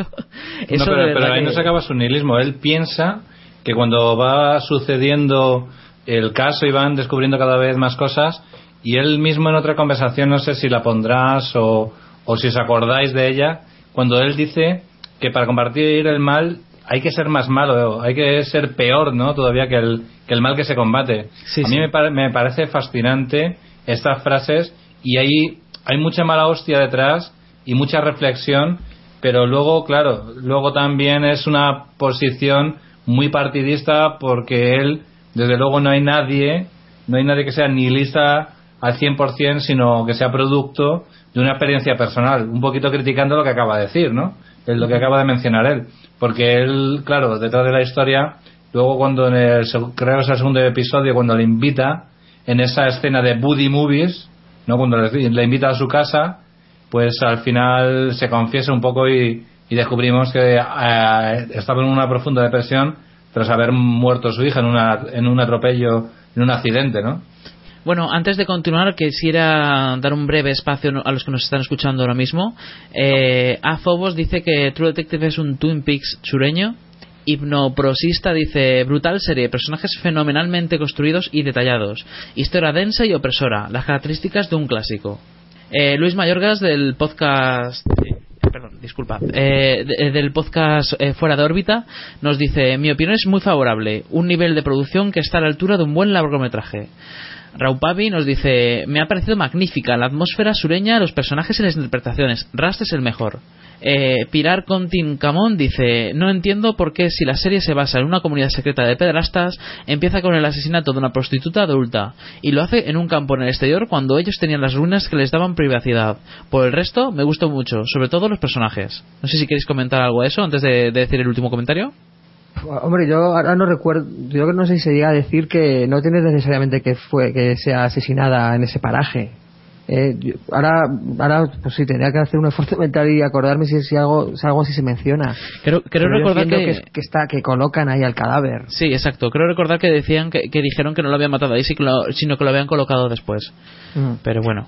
Y bueno, y por último, Fátima González dice: Para mí es una historia bien psicológica e intrínseca, que se enfoca en el desarrollo en sí de los personajes de Matthew McConaughey y Woody Harrison, como los mismos bajo sus debilidades y dificultades, y diferentes personalidades llegan a compenetrarse cuando finalmente logran tener un objetivo en común, no importando cómo lograrlo que valores morales deben dejar de lado para, para, llegar a ser unos detectives verdaderos, True Detective. Es una serie excelente, bien lograda, con una de las mejores actuaciones de McGonagall y, como dicen en mi país, este chico dio cátedra de, actuación en ese papel. Sí, sí, yo, a ver, yo un poco para poco cerrar mi, mi, mi, mis conclusiones sobre, sobre Rust, o sea, lo del trauma de su hija, un poco la filosofía que tiene de vital y, esas tendencias suicidas que tiene. Si es que no, no tiene el sentimiento de, de, bien o mal, lo tiene totalmente superado. O sea, él está a un paso de ser otro psicópata más, ¿vale? Lo que ocurre que él efectivamente respeta, digamos, al, al ser humano y no, y no quiere hacer nada que perjudique a terceros. Pero eso sí es verdad que esa falta de empatía le hace mejor detective. Hmm. Lo que ocurre es que encuentra el complemento perfecto de Marty porque es como el lado humano de la investigación. Por eso son la pareja de detectives perfecta. Exacto. ¿Qué ocurre? Claro, ¿qué ocurre? Que, que claro, con esa con, con, con, esa situación personal que tiene que tiene Ras y esa filosofía de vida y esa falta de empatización le hace mejor detective y, y por eso le, le, acuden siempre a él cuando hay que cuando a los interrogatorios. ¿Por qué? Porque tiene esa eh, falta de humanización que pueden tener el resto que carece de límites y por eso fuerza tanto la, tanto a los a los interrogados que les que les consiguen las confesiones que eso a lo largo de la serie también se nos va a presentar cuando un poco ya se separa el caso sobre todo con aquella madre que asesinaba a sus hijos que le viene a decir al final bueno cómo coño no te has suicidado o por qué no te suicidas ves eso otro agente no lo puede hacer otro policía porque eh, quizá los límites los tiene más marcados y no puede dar el paso que este tío sí da porque se la va- se la, se la suda es que le da igual. Pero lo que estás diciendo, Álvaro, es que estoy totalmente de acuerdo. No sé si habéis visto, vosotros sois fans, haciendo un paralelismo y una comparación muy odiosa, como es el personaje de Sherlock Holmes en la serie, en la serie británica, ¿verdad? Esa Es deshumanización. Sí, sí, eso es, es un, es un House retorcido también. Yo también me acordaba de Sherlock Holmes y de House, fíjate. Sí, sí. Estoy de acuerdo. Bueno, eh, vamos a empezar a, a, des- a- desgranar la serie porque si no se nos va a ir de tiempo el, programa. Así que nada, ya hemos, hemos explicado un poco el primer capítulo que presenta a los personajes, nos menciona a los que van a aparecer luego, presenta lo que es el caso en sí, que todo comienza con un, un asesinato de una, de una prostituta y a partir de ahí, ¿qué? Eh, pasamos al segundo capítulo, un segundo capítulo en el cual vamos a profundizar más en los personajes. Vamos a ver, eh, vamos a empezar a ver las, los fallos de Marty, ¿no? Marty, ese, ese policía que hasta ahora parecía el policía bueno, ¿no? El policía bueno de los dos, el que, el que era moral. Y luego ya no- nos damos cuenta de que de primeras también le, le está poniendo los cuernos a su mujer. Y también creo que fue en ese capítulo en el que sale ese conocido desnudo, ¿no? Si no es un, el segundo capítulo es Sí, Jaime, di. No, perdón. Digo que, que, bueno, que en este segundo capítulo que hemos tenido pues la oportunidad de, como tú has dicho, de conocer un poco más a los personajes, sobre todo a Rust, con el tema del fallecimiento de su hija en el accidente de tráfico, eh, su matrimonio roto a raíz de esa tragedia, que también comenta que ignora si su madre está viva o no y, y- y lo que más nos choca que hace meses que no duerme por las noches. Y bueno, pues, pues tras, tras toda esta tragedia, pues nos cuenta que, que se ha pasado, por ejemplo, que se ha pasado cuatro años en el departamento de, de narcotráfico, cuando normalmente se están solo unos meses, y ha estado allí como agente encubierto, eh, pues imagínate, cuatro años metiéndote drogas de agente encubierto, pues las secuelas que le deja pues son bastante graves, en forma de, de insomnio y de visiones. De ahí el, el título del capítulo que es Viendo cosas, ¿no? De ahí el, el título de este episodio. Sí. Bueno, las visiones, la verdad es que las visiones están muy bien introducidas y además eh, el autor eh, no deja que estas sean las que resuelvan el caso, porque a mí de- desde eh, en un primer momento sí que me dio la sensación de, de pensar sí que, o sea, sí que mi pensamiento tendió a decir, hostia, a ver si este va a encontrar las pistas en las visiones, pero no, gracias a Dios no ha sido así. De hecho, el propio Rust dice, era perfectamente, eh, era perfectamente consciente de que era real y que no. Lo que no podía era evitar esas visiones. Luego tenemos también aquí uno de los temas más, más, más tabú o más punteros aquí de, de la serie, que es el tema de las, de las niñas de Hart jugando con, con recreando el crimen este con, con las muñecas, ¿no? Que parece que es uno de los temas que se han quedado ahí colgando y que ya veremos lo que opináis cada uno. Y luego, pues bueno, esa figura de, del gobernador, que ya que habías preguntado al principio sobre el reparto, eh, es un, un actor que me llamó muchísimo la atención porque la verdad es que ves a este tío y no te lo imaginas de, repartidor de helados, es que lo ves y dices, este tío es el gobernador. La verdad es que tiene un papel cortito, pero lo hace, lo hace súper bien, luego lo vemos más adelante en otro episodio y bueno, vemos como este tipo empieza a impacientarse, ¿no? Porque porque ve pues, pues, por de, de- cara a las elecciones y tal, pues ve que le faltan sospechosos para resolver el caso, que estos no están avanzando y ya pues va metiendo el hocico ahí en la investigación, empieza a meter a unos agentes externos ahí, les dice que van a entrar a meter la nariz si no tienen resultados prontos y ya ahí ya empezamos a ver cositas raras, ¿no? Por donde pueden ir los tiros. Y nada, simplemente así para finalizar mi, lo, que quería comentaros, que nada, un segundo episodio que, que confirma las buenas sensaciones que obtuvimos en el primero, la verdad. Sí, además es que a, raíz de las sospechas de Rust, eh, de- que Rust siempre es el, el que siempre sospecha de prácticamente todo, a raíz de, eh, de que él intenta abrir los ojos a Marty, también nos intenta abrir los ojos a nosotros como espectadores, con ese tipo de, de sospechas de, oye, ¿y por qué vienen estos tíos a decirnos que vayamos más rápido con este caso, incluso quitárnoslo de encima cuanto antes? O sea, ¿qué- Sí, ¿por qué quieren pero él no- cerrarlo él tan no es pronto? perfecto, Víctor. ¿Qué? Él no es perfecto. Claro. Porque incluso, eh, no sé, creo que es en el tercero o en el cuarto episodio, cuando van a investigar a un colegio, que hay alguien ahí. No voy a hacer spoiler todavía, pero hasta él falla, hasta él es humano. Sí, sí, O sea, eso- hasta él se la pueden dar con queso también, ¿eh? Sí, sí, eso está claro, pero yo estoy diciendo que sus sospechas, eh, al, al raíz de, de que él intenta abrir los ojos al otro, al otro personaje como es Marty, que es mucho más, digamos que no es tan inteligente como Rust, eh, nosotros mismos también vamos abriendo los ojos un poco, ¿no? Nos van diciendo, oye, ¿y por qué vienen estos tíos a intentar cerrarnos el caso? Eh, ¿Por qué quieren cerrarlo tan pronto? Eh, aquí está pasando cosas raras y tú sí estás pensando, uy, ¿qué, qué estará pasando aquí? Porque esto no es, no es, no parece un caso típico y encima sabes que el caso es de la serie, la temporada en sí. Los guionistas son conscientes de que te están vendiendo una temporada entera de un caso y tú sabes que ese caso no se va a resolver en los dos primeros capítulos. No, pero sí y no. Sí y no, porque al final sí que lo consigue que llevárselo a su terreno. Pero claro, al principio no, porque tienen problemas entre ellos, en la relación entre ellos. Pero al final sí que se lo lleva a su terreno. Lo que pasa que, claro, eh, yo creo que no solo Russell que influye en Marty, yo creo que también Marty influye mucho en Russ. Sí, sí, por supuesto, por supuesto. Aquí vemos una escena, una escena muy chocante y es cuando llega el gobernador este a la comisaría y, y, y Raz se le queda así como que no le da la mano y tal y le dice Woody Harrelson, pero es que no sabes quién es. Y dice, eh, pues no. Y dice, pero no tienes tele. Y dice, no. Y dice, pues es el gobernador. Y el otro, ah, vale, tal. La verdad es que estuvo muy bien esa escena y nos demuestra eso, lo que acabas de decir, que, que, que Rast intenta hacer ver a Marty de, oye, este tío es más sospechoso que un gitano haciendo footing. Y, No, y, y, y luego el otro le dice, no, es que este está metiendo presión aquí para las elecciones, tal. Y ahí ya empezamos a ver cosillas. si, si las trampas son patentes, o sea, las que se encuentran, y si os dais cuenta, todas las, o sea, todos los impulsos que tiene la investigación son esas resultas o bien de, casos anteriores que pueden tener conexión o incluso también fruto del azar como es esa mujer que, que parece que ha fallecido arrastrada por un creo que mencionan un huracán o un tema de riadas.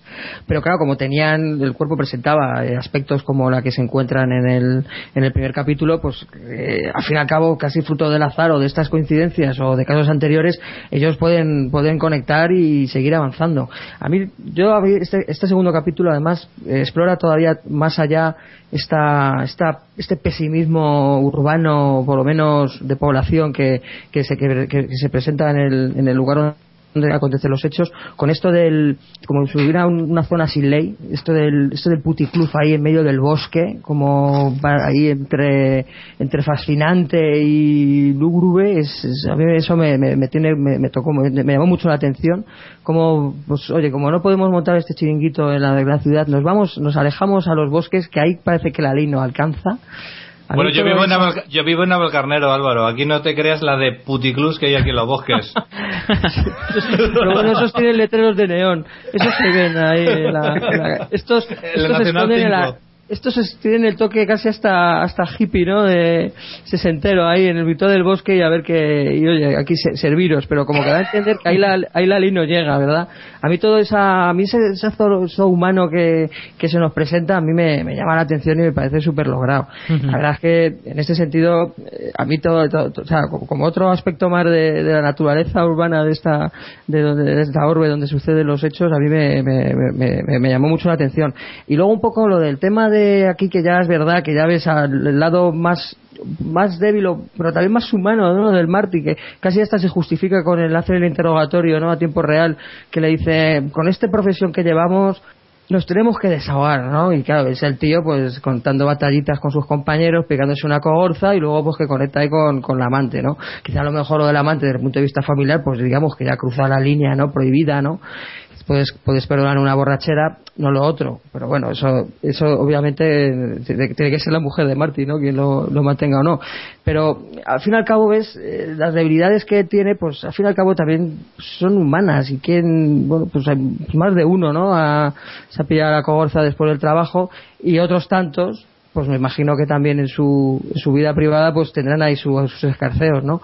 Pero yo ya, os digo, lo que un poco comentaba, sea, Martínez pues es, la es el responsable, pero que comete errores como cualquiera, en contraposición del otro que es que se la como no tiene ningún tipo de, de- vamos de no empatiza con nada pues es, es su trabajo para olvidar sus demonios internos de alguna forma limpiarse él espiritualmente y desde luego pues no, no entra en ese juego pero que Martí pues sí pues como el resto de sus compañeros como se les ve ahí que están ahí, vamos en, en el, en el bar hablando de batallitas y pigándose cogorzas que eso también es muy eso es, es muy patente. En la cultura americana, pues el tema del alcohol está muy, muy, muy metido y muy profundizado, ¿eh? O sea, eh, el tema de eso de llegar a casa y tomarte, y tomarte una copa, eso, vamos, ahí en este, en Estados Unidos es muy, muy, muy habitual. Y más de uno, pues al final se pasa, claro. Marty, eh, Marty es el personaje más humano, para bien y para mal. Claro, claro, es, es, es así. es- tiene, o sea, es un tío responsable. El tío está enamorado de su mujer, quiere a su familia y le gusta, vamos, tiene su trabajo que lo hace de, una- de- manera competente. Pero chico, pues oye, después de ver lo que ve, pues se tiene que coger cogorza. Pues mira, no será, no será el primero, ¿eh? Muy bien, De- pues de, hecho, ya ve- vemos más adelante en la serie que es el personaje eh, de los que conocemos al que más le afectan estas cosas, ¿verdad? Sí, sí, por eso incluso cambia de trabajo, ¿no? Porque se, ya, te, ya te van metiendo en el primero o segundo episodio, no, no recuerdo bien exactamente, va diciendo que, que él ya dejó de ese departamento y se fue a otro, se fue a, no me acuerdo si algo relacionado con, con, la, eh, con el dinero, con la economía, no, no me acuerdo qué era. No sé si era un agente de, no sé, no me acuerdo qué era, pero se cambió de departamento para, precisamente para huir de ese tipo de casos y de ese tipo de cosas. Claro, es que lo que se nos presenta al principio, que algunos pueden entender como una canallada o que es un tío gamberro que le gusta pegarse juergas y tal, al final no es más que su vía de escape para intentar evadirse de, de- de los horrores que ve y que tanto le afectan y que acaban por, por, por, vamos, por acabar como, como veremos un poquito más adelante analizando la serie. ¿Ves? Y esa humanidad le diferencia de Ras. ¿Por qué se siente culpable? Cuando comete todos estos errores y las infidelidades y que el alcohol le puede afectar a su trabajo, él, él se siente culpable. Por eso luego esa reflexión que hace a posteriori, oye, ¿puede- ¿se puede estar enamorado de mujeres o, o soy malo? Porque yo creo que soy bueno, pero como cometo esos errores, a lo mejor es que soy mala persona. Joder, pues es que esas reflexiones las hemos tenido todos muchas veces, ¿eh? Vamos a pasar al siguiente episodio, si os parece bien, de Locked Room, que se emitió el 27 de enero. Y nada, de este tercer episodio que recordáis con más con más ahínco. A mí me, a mí me fascina la última escena. O sea, me parece soberbia. Sí, sí, pero por, por orden, por orden, si puede ser. Vale, vale, no, como ha dicho que destacamos el capítulo, pues yo ya Sí, me he ido sí. a la última, pero vamos. Eh, bueno, aquí eh, lo que apuntaba Jaime eh, eh, con el tema de las visiones, aquí ya se nos dice que él es consciente de que eso es, es, el fruto de su mente, porque le sale eh, como casi un movimiento reflejo, ¿no? Que resulta pues que de vez en cuando pues ve cosas pero que por lo menos no se deja condicionar por ellas, no se subordina a estas visiones. ¿Qué dice? Las dejo correr. O sea, es consciente de que él tiene un problema, pero que de alguna forma sabe vivir con ello, ¿no? A mí eso, bueno, pues me pareció esa reflexión me pareció me pareció interesante. Luego lo que es el desarrollo de la trama, pues se nos presentará de lo que yo decía, ¿no? Estos estos chiringuitos de, de la iglesia, ¿no? Que van montando en plan campamento, en plan carpa, de un lado a otro, en plan, pues, pues en plan a lo nómada, ¿no? Y también es muy, muy de, muy de, muy de esta zona y muy de, y muy de la cultura norteamericana también, ¿no? La de los predicadores y que, se van de un campo a otro, pues un poco para, no adoctrinar, tanto adoctrinar, pero también como para captar fieles y todo esto de los, de las escuelas que van, que van, que van introduciendo. Aquí habrá una escena importante, entre comillas, o por lo menos, en principio, pues no le das más importancia, luego ya sí, que es la del famoso entrevista de Ras con el cortacésped, ¿verdad? Sí. Tiene lugar en este capítulo. Y luego ya que, bueno, pues si queréis ahora empezáis vosotros y comentamos un poco el final. Sí. Cuando la introducción del monstruo, ¿no? Que a mí me pareció soberbia. Sí, a ver, eh, básicamente cuando se cuando se mete en el tema de la, de la organización religiosa y de las reuniones religiosas, tú ya vas pensando, esto ya tiene que ver con la religión sí o sí, ¿no? O sea, tiene que ver con la religión y además con la, la forma en que se toma la religión la gente que vive en esos para, páramos tan tan solitarios en los cuales no pasa casi nadie. Eh, de hecho todo eso se refleja en los viajes que pegan los protagonistas de un lado para otro. Tienen que estar cogiendo el coche todo el rato para ir de un lado para otro. Y además te van mostrando esos viajes en los cuales van pasando por, por lugares pantanosos lugares eh, con bosque con lugares donde puede pasar cualquier cosa y podría pasar mucho tiempo y nadie se enteraría ¿no? entonces eh, todo eso se une con respecto a que la investigación de Rust y, y de Marty les lleva a que empiezan a sospechar de que ha habido una serie de si no recuerdo mal eh, hay una, una serie de, de desapariciones relacionadas con quizá con la localización de ciertos colegios que habían años atrás. Entonces eh, empiezan a investigar y van a uno de esos colegios y allí eh, investiga, bueno, eh, eh, preguntan a uno que a un señor que está con un cortacésped y este señor les dice les explica que él está cortando el césped porque le han contratado para ello, pero que, que ese colegio y ese edificio ya no se está utilizando para nada, vamos. Es en el Sí, tercer episodio, ¿verdad? Mm. Eso es del tercer episodio, creo, ¿no? ¿O me, o Sí, me es el tercero. adelantado? Sí, permite, Víctor. eh, conectan con ese colegio por la, por la chica que encuentran, o sea, que, se, que por lo visto, que en principio parecía que había fallecido a consecuencia de una riada, pero como tenía signos visibles de, de haber sido asesinado, por lo menos de sufrir lesiones parecidas a las de la primera víctima, a las de, creo que, de- bueno, esa, la primera víctima que se, esta se llamaba la Dora Kelly, ¿no? Conectan ya con el, con ese, con ese, con, el- con ese colegio y luego también se nos introduce también el concepto este de la Fundación Tattel, que tanto, que ya se nos presentó en un primer momento con este, con este, bueno, pues capitoste de la iglesia, ¿no? Que, El reverendo de la Billy Lee, ¿no? fundación, el señor Tattel, ¿no? Entonces esa, eh, bueno, pues es un poco lo que aquí ya se nos introduce ya que el peso que tiene, ¿no? Esta fundación, la Fundación Tattel. Y nada, ya si queréis hablamos del final. Eh, todo, ¿Todo eso desencadena en qué?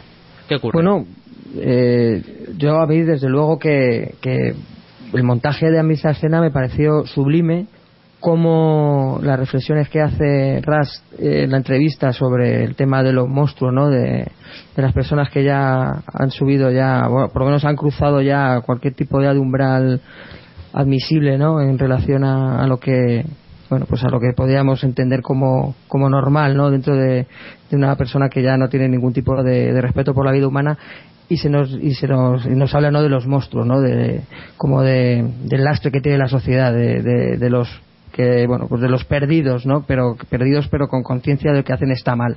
Entonces esa, esa reflexión que hace y que de repente aparezca un tío con una mascarilla de gas en gallumbos y con un machete es acojonante. O sea yo cuando yo veo eso yo digo hostia es, ahí sientes hasta miedo de decir o sea joder, o sea, es, es, es el zumbao que te, si te encuentras con ese tío por la calle, ¿dónde coño vas a ir a parar? Entonces, con, con el contraste con la reflexión que él hace, eh, que al final casi que funciona como voce, ¿no? A mí me pareció, eh, por lo menos, me dejó anodadado, decir, joder, que, que, que chungo va a ser lo que se van a present lo que se van a encontrar después, porque te dan a entender que con ese tío se van a topar. Y, y es, y es potentísima. O sea, ves a un pavo en gallumbos con un montón de tatuajes, con un machete que le llega casi al pie, con una mascarilla de gas, cuando además que ves que es el calor que tiene, ¿no? El que, que hace, ¿no? La atmósfera ahí, vamos, que, que, te, que te ahoga, ¿no? A mí me, me pareció acojonante, me, me pareció, me, me, acojonó, a mí me acojonó. ¿Y no recordó a la matanza de Texas un poco esta parte? Pues Porque también, a mí me bueno, recordó es que aquí en muchísimo. la matanza de Texas hay un huevo, ¿eh? Sí, sí, pero un montón. Sí, no, es que es lo que decía, es que aquí hay muchas cosas. Es que, eh, bueno, cosas ya conocidas. Luego hablaremos de las inspiraciones, pero sí, la matanza de Joder. Texas está bastante, bastante en la mente del guionista cuando escribió esta parte, porque no me Para, fastidies. para- para mí es uno de los handicaps, porque también hay que reconocer que hay handicaps negativos, y es ese. Por ejemplo, es, es un poco burdo a veces la serie, y hay que ser objetivo, o es, es mi opinión, ¿eh? De que hay veces de que describe las cosas demasiado white trash, demasiado que nos recuerda, por ejemplo, a la matanza de Texas y a muchas películas, ¿no? De, de la América profunda, gira al infierno, etcétera. Las colinas tienen ojos y todo eso, ¿no? Sí. Oye, pues Friedman, acabas de decir que iba al infierno y oye, no puedo estar más de acuerdo porque el, o sea, la presentación de ese tío con esa con esa indumentaria, no, con- iba, a decir- iba a decir indumentaria, aunque fueran gallumbos de una maja de gas, es que Giro al infierno, el personaje del, del Billy Bob Thornton, ¿tú te acuerdas que el pavo estaba con un abrigo de invierno ahí que te cagas metido en su casa jugando al que era el juego ese de los pasos, tío? ¿Cómo se llamaba? El enre- eh, enredos, no Twister. Joder, es que, pues macho, eh, es que, es que yo me vino también a mí esa escena de Giro al infierno, fíjate. Joder. Vamos, hemos tenido ahí un, tú y yo una comunión mental. Sí, sí, sí, estoy de acuerdo.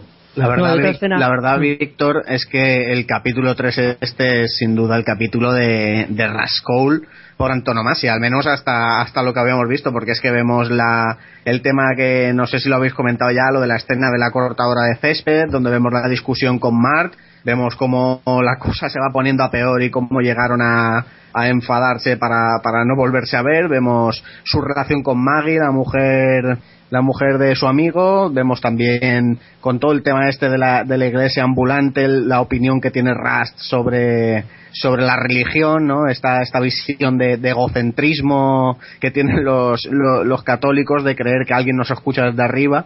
Y, y- y bueno, vemos también cómo conocemos y, de- y descartamos a nuestro primer sospechoso, que es el chico este Bart, el que va con, con la iglesia. Y, y, y ya para, para finalizar la escena esa que habéis comentado, que es sublime, como al final la voz en off esta que nos advierte del peligro de soñar y a ver si me acuerdo, nos advierte el peligro de soñar y descubrir que al final del sueño a menudo hay monstruos. Mm.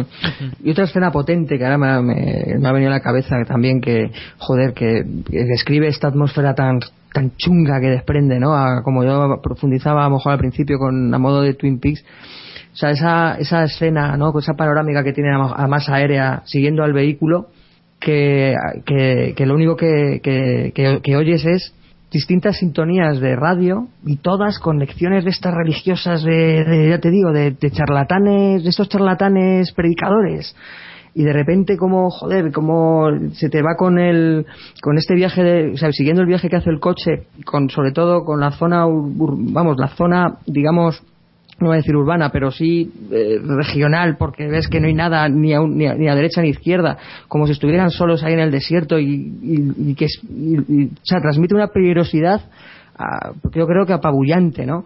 Y vas conectándolo, o sea, parecen como que ellos están buscando una sintonía, o por lo menos interpretas que ellos en el coche están buscando una emisora de radio y todas, todas, todas tienen lecciones de estas religiosas chungas, oyes un llanto de bebé, joder, a mí eso también, ¿ves? A mí esa escena me, me absorbió mucho también, me, me- ¿ves? Por eso, la, por eso la, comento, la rescato, porque me llamó mucho la atención y me pareció también una bofetada, ¿no? Ahí de, pues, ¿cómo explicarlo? No, no de temor, no, no de temor, pero por lo menos de, de decir que, que- que este es un ambiente muy hostil, hay mucha hostilidad en el ambiente, hay mucha, es, un, es una atmósfera tan asfixiante que, que te ahoga, ¿no? Y a mí esa A escena, me, me- me- a mí esa escena me llevó a ese punto de vista, a esa A ti. Álvaro, no, no te recordó, igual es un poco rebuscado, ¿eh? pero a ti no te recordó la escena final a- al Sandman de Neil Gaiman con esa máscara Sí. de gas hablando del tema de los sueños, tal. Sí, sí, sí, sí, sí, sí, sí, es que verdad, sí, tienes razón, con la mascarilla es que, joder. Es que además es un elemento como muy, que cuando se lo meten en estos contextos, da mucho juego y llama mucho la atención y te lo, es como, como algo, como algo prohibido, como el que se pone eso es que está muy zumbado. Entonces, que lo ves a un tío ahí con un machete. La verdad es que al final no, no, no, no, no sé si, no sabía si tomármelo por el lado de que estaba zumbado o de que, o de que lo, que lo necesitaba para el tema de cocinar las drogas y tal, o ambas cosas. No, pues segu- seguramente, pero el tío va con un machete ahí y tú crees que, pues a saber qué ha hecho con el machete. Sí, es verdad que no está ensangrentado, pero, pero vamos, es que también lo que, lo que decía Víctor, de repente, pues, pues América Profunda mezclado con la matanza de Texas y poquitos de, y un poquito de Norman Bates, o sea, es como la hostia. O sea, Oye, acojona, oye. acojona. Una cosa no habéis hablado, eh, creo que es importante, es la ambientación musical de todos estos momentos, tanto del comienzo como de, por ejemplo, las ambientaciones musicales de los momentos tensos, como yo creo que es, es, maravilloso. No sé quién se habrá sido el encargado, aquí pone T-Bone Barnett del tema principal, pero del resto de acompañamiento musical, yo no sé quién habrá sido, pero creo que es, es un puto genio. Mm. Sí, funciona muy bien. El tipo, el tipo este es el que ha elegido toda la banda sonora de distintos grupos ahí americanos y tal. Sí, además esa escena que digo yo cuando sintoniza la radio, os oye un boom, boom, boom, como diciendo, joder, que es que esto es que esto es un ambiente muy muy chungo, o sea, que Mm. que o sea, tú puedes tener experiencias ahí en plan eh, naturaleza salvaje, pero adéntrate, adéntrate en esos en esos lugares, a ver qué a ver qué familia te encuentras por ahí. Sí, O sea, sí. esa es la sensación que a mí me transmite. Esa, y solo esa escena, ¿eh? Aderezado con esto de, de los charlatanes ahí, de, cree, bueno, es acojonante. Esa escena me pareció soberbia también. Mm. Y también sin, bueno, el, ya que estás hablando de la música, también quisiera destacar ya que estamos la intro de la, el opening de esta serie que me encanta, que es Far From Any Road de, de Hanson Family. Ese tipo de canciones que te enganchan y que luego quieres escuchar, incluso cuando ya se ha acabado la serie, incluso ya la has acabado hace, hace meses y sigues queriendo escuchar esa canción. Y que ya no lo trajo Jaime en otro, en otra ocasión que la recomendó y que no la, la pusimos al final de un programa, no me acuerdo cuál era. Bueno, pues eh, Sí, un- un- sí. No, nada, nada, un programa en el uno de, de estos de cine y series que trajimos True Detective así de forma breve. Sí, ahora mismo no recuerdo cuál, no sé si era el, el 3x17 o por ahí, pero bueno, era uno de esos, sí. Bueno, pues vamos a hacer una breve pausa y de paso vamos a escuchar, eh, le estás escuchando con la intro del- de la serie y continuamos en un par de minutos. Ahora volvemos. La tienda en casa. Ahora hay un nuevo sistema para estar en forma, eliminar las impurezas de la piel y limpiar la casa. Presentamos Apocalipsis Freaky. ¡Oh yeah! El podcast de cine y cómic que te hará mejor persona. Miles de usuarios ya se han beneficiado de sus propiedades. Yo desde que escucho Apocalipsis Friki voy a misa todos los domingos. A Apocalipsis Friki y perdí 135 kilos. Mis abdominales nunca habían sido tan firmes como desde que escucho Apocalipsis Friki. Desde que escucho Apocalipsis Friki ya no pego a la gente por la calle. Mi marido ha dejado de roncar desde que escucha Apocalipsis Friki. Nos encanta Apocalipsis Friki. En casa tenemos todos sus discos. Ya lo han oído. Apocalipsis Friki, el primer podcast basado en la baba de caracol. Descarga Apocalipsis Friki en iVoox, en Facebook o en su propio blog apocalipsisfriki.blogspot.com. Si lo descargas ahora te regalaremos un juego de cuchillos de adamantium. Recuerda, esta oferta no está disponible en tiendas, ni siquiera en Mercadona. Apocalipsis Friki, tu podcast de cine y cómic. Este es un anuncio patrocinado por Apocalipsis Friki. Si tiene más dudas, consulte a su farmacéutico habitual. Cómics, con música underground, videojuegos Y cine de culto. en La Parada de los Monstruos. Todos los sábados de 17 a 19 horas en el 99.9 de la FM. El final del infierno. O a través de www.paradadelosmonstruos.com. Yo he visto cosas que vosotros no creeríais. Atacar naves Skrull más allá de Apocalypse. He visto al Doctor Manhattan brillar en la oscuridad cerca de... Para, para, todos estos momentos, cómics, pelis y mucho más en el podcast de Es la hora de las tortas. Creo que sí, hombre. Es la hora de las tortas, la web de cómics más friki del... ¡Vea la cena! Joder, que estamos grabando un podcast, mamá.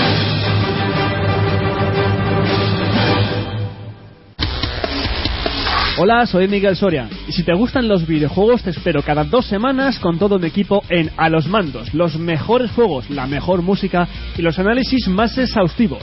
No lo olvides, estamos en iBooks y en iTunes. Recuerda, ¡A los mandos! Ejan, Eva Lejan de Morejan. ¿Pero qué dices?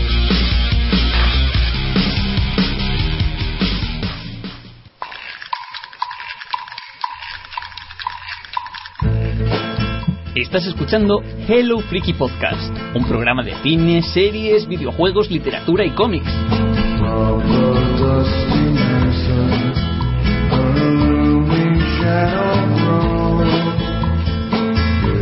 Puedes escucharnos en directo en www.hellofreaky.com y descargarnos en iVoox o iTunes, entre otros.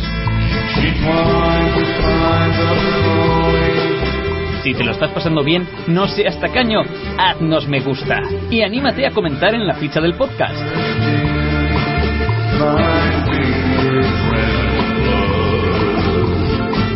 Un saludo de friki a friki.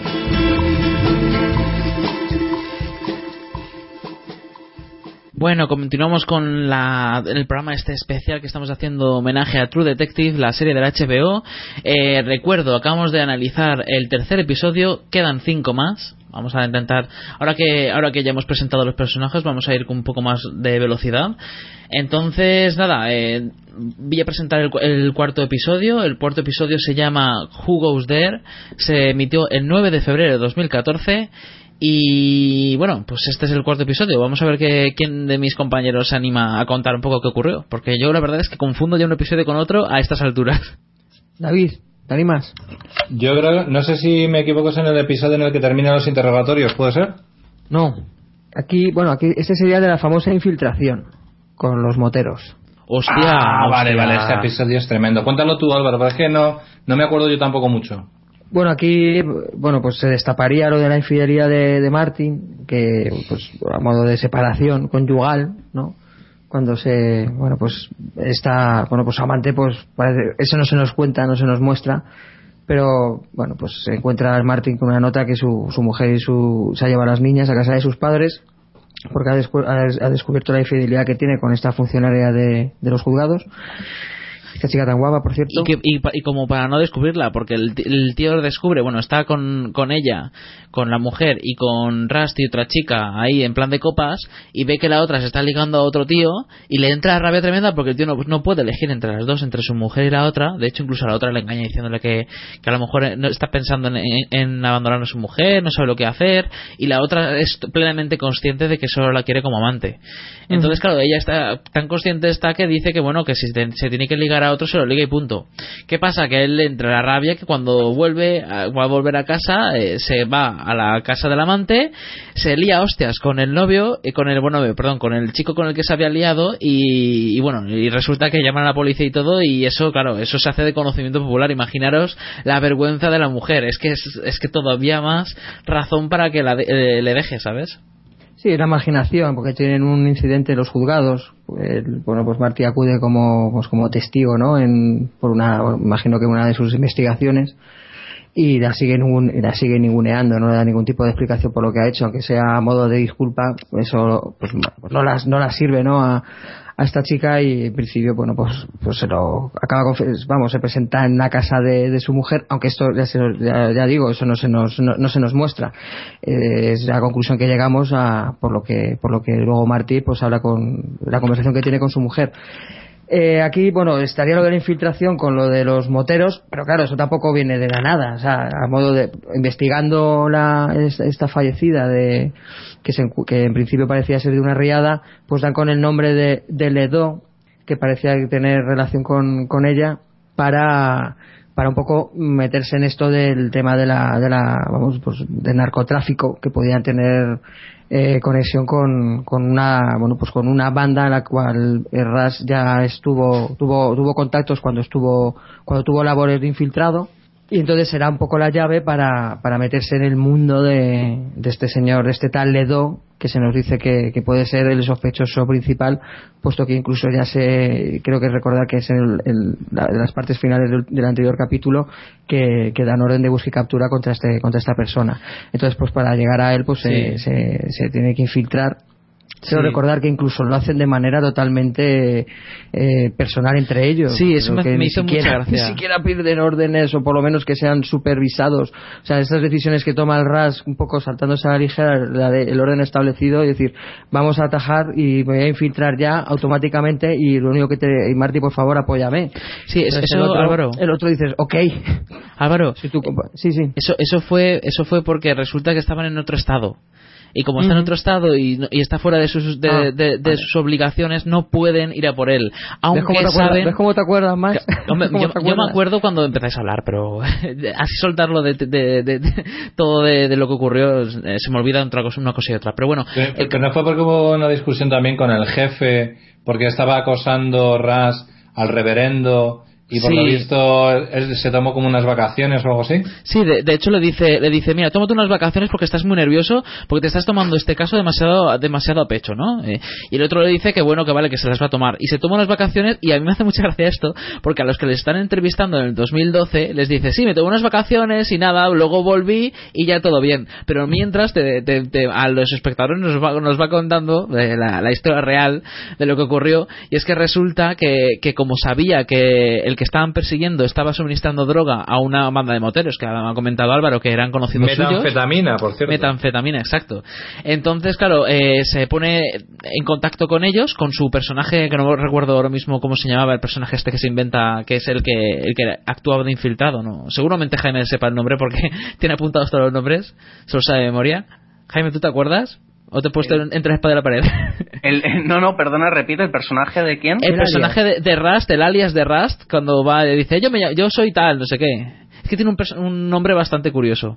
Uf, no me acuerdo, me acuerdo que era porque lo había utilizado ya en un anterior trabajo de, en el que había Sí. estado infiltrado en narcóticos, pero no, no me acuerdo el nombre que utilizaba. Es que era un nombre un poco extraño, pero yo tampoco me acuerdo. Es que es un- bueno, da igual. El caso es que sí que conoce a los moteros, conoce a los moteros y entonces se mete de, infiltrado, pero se mete en otro estado, ¿eh? El tío va, se supone que está de vacaciones y convence al Marty para que lo, le ayude.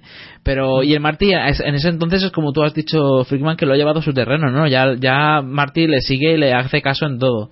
Y se meten Sí, ahí en, en la cabeza del lobo. Y aquí, se, aquí nos la encontramos con, de repente como si fuera un paréntesis en la serie y te encuentras con otra, con otra trama, ¿verdad? Con otra, como una película dentro de otra película. Es, o sea, es un capítulo como casi como independiente, ¿verdad? De lo, de todo lo que está, de lo que estás viendo, Sí, que sí. es el RAS infiltrado.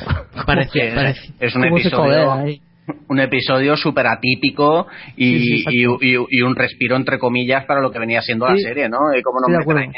En, ese ambiente de moteros, de carreteras, de, de- de bandas de drogas y tal, y la verdad que a mí me encantó y vemos a, a un, a un Rascal desatado, ¿no? De Sí. cómo, cómo se hace las heridas estas de haberse pinchado y tal, y, y a mí me dejó bo- boquiabierto. Sí, sí, es un, un episodio brutal. Además, al cambiar el registro es que te deja anodado. Y bueno, y ya no hablemos, eh, creo que es en esta en- es en esta capítulo donde hacen la escena de los seis minutos. Esa tan- escena. Es el siguiente, creo. Ah, es el siguiente, vale, pues entonces me Creo, todavía. me callo todavía. Bueno, pues entonces resulta que se, se infiltran ahí dentro y el Marty, como siempre, intenta, no se fía del todo todavía de Rust y casi se consigue que le metan de hostias. Es que de verdad que es, es un, un capítulo de esos que no sé por qué, pero lo recuerdas muchísimo. Es que. Pero es que, mm, pero es que además se desquicia, ¿eh? Sí, sí, porque sí. la situación al final se encuentra en un, casi en un callejón sin salida porque los acontecimientos se desarrollan de una manera que él no prevé. Porque fíjate que el tío, ha apuntado Jaime, lo de verdad, lo del, lo del tío como, como simula los pinchazos a modo de tatuajes. O sea, ves, los, ves la cantidad de recursos que tiene el RAS, o sea, como ya de superviviente nato. O sea, ya un tío ya ya el, el poli el poli definitivo no entonces joder lo del tema del cuando van a estas casas para porque es lo que lo que decíamos es una peli dentro de una película porque se infiltra para un poco él eh, que manipular un poco los acontecimientos de cara a contactar con Ledo pero se encuentra con el rollo este de que tiene que hacer un encargo con ellos para que pueda un poco eh, entrar en, a filas no con los moteros que es este esto de tener que ir a, pegar un golpe no en una casa de, de de negros y resulta que al final te encuentras ahí con un, un- una escena de tiroteos, de, de temas de guetos y de, y de, de- narcos con bandas de, negros y, con niños incluso en medio y a tiro limpio y de, o sea, totalmente fuera del, orden establecido que tú estabas viendo en la serie. Entonces te quedas como, como flipando, decir, joder, ¿y cómo vas a ir de este, cómo, cómo vas a ir de esta si esta la situación? ¿Cómo, cómo coño va a salir? ¿Cómo, cómo coño va a acabar ahora esto? Porque es que resulta que es que lo de los moteros, o sea, se van a- aparte que se pueden dar cuenta ya de, de- del rol que efectivamente va a presentar RAS, pero tío, ¿cómo luego soluciona la- el conflicto? Pero las, las escenas estas de de repente en plan asaltar a las casas y pegar tiros y de repente entre casas persiguiéndose unos a otros, joder, es acojonante y está rodado Sí. muy bien, además con panorámicas aérea- aéreas cojonudas, ¿eh? Sí, muy bestia. Es el- eh, ya estamos pasando al capítulo 5 de Secreto Fate of All Life. Y ahí es ¿Es donde el quinto del tiroteo con Sí, el, el tiroteo fue ya en el quinto. Ya se- nos vamos al quinto y esa escena brutal de seis minutos en un mismo plano. Es que, bueno, de hecho voy a, voy a meter la- el audio eh, para que veáis el audio del es- escuchéis el audio este de la escena, pero lo vamos a poner de fondo.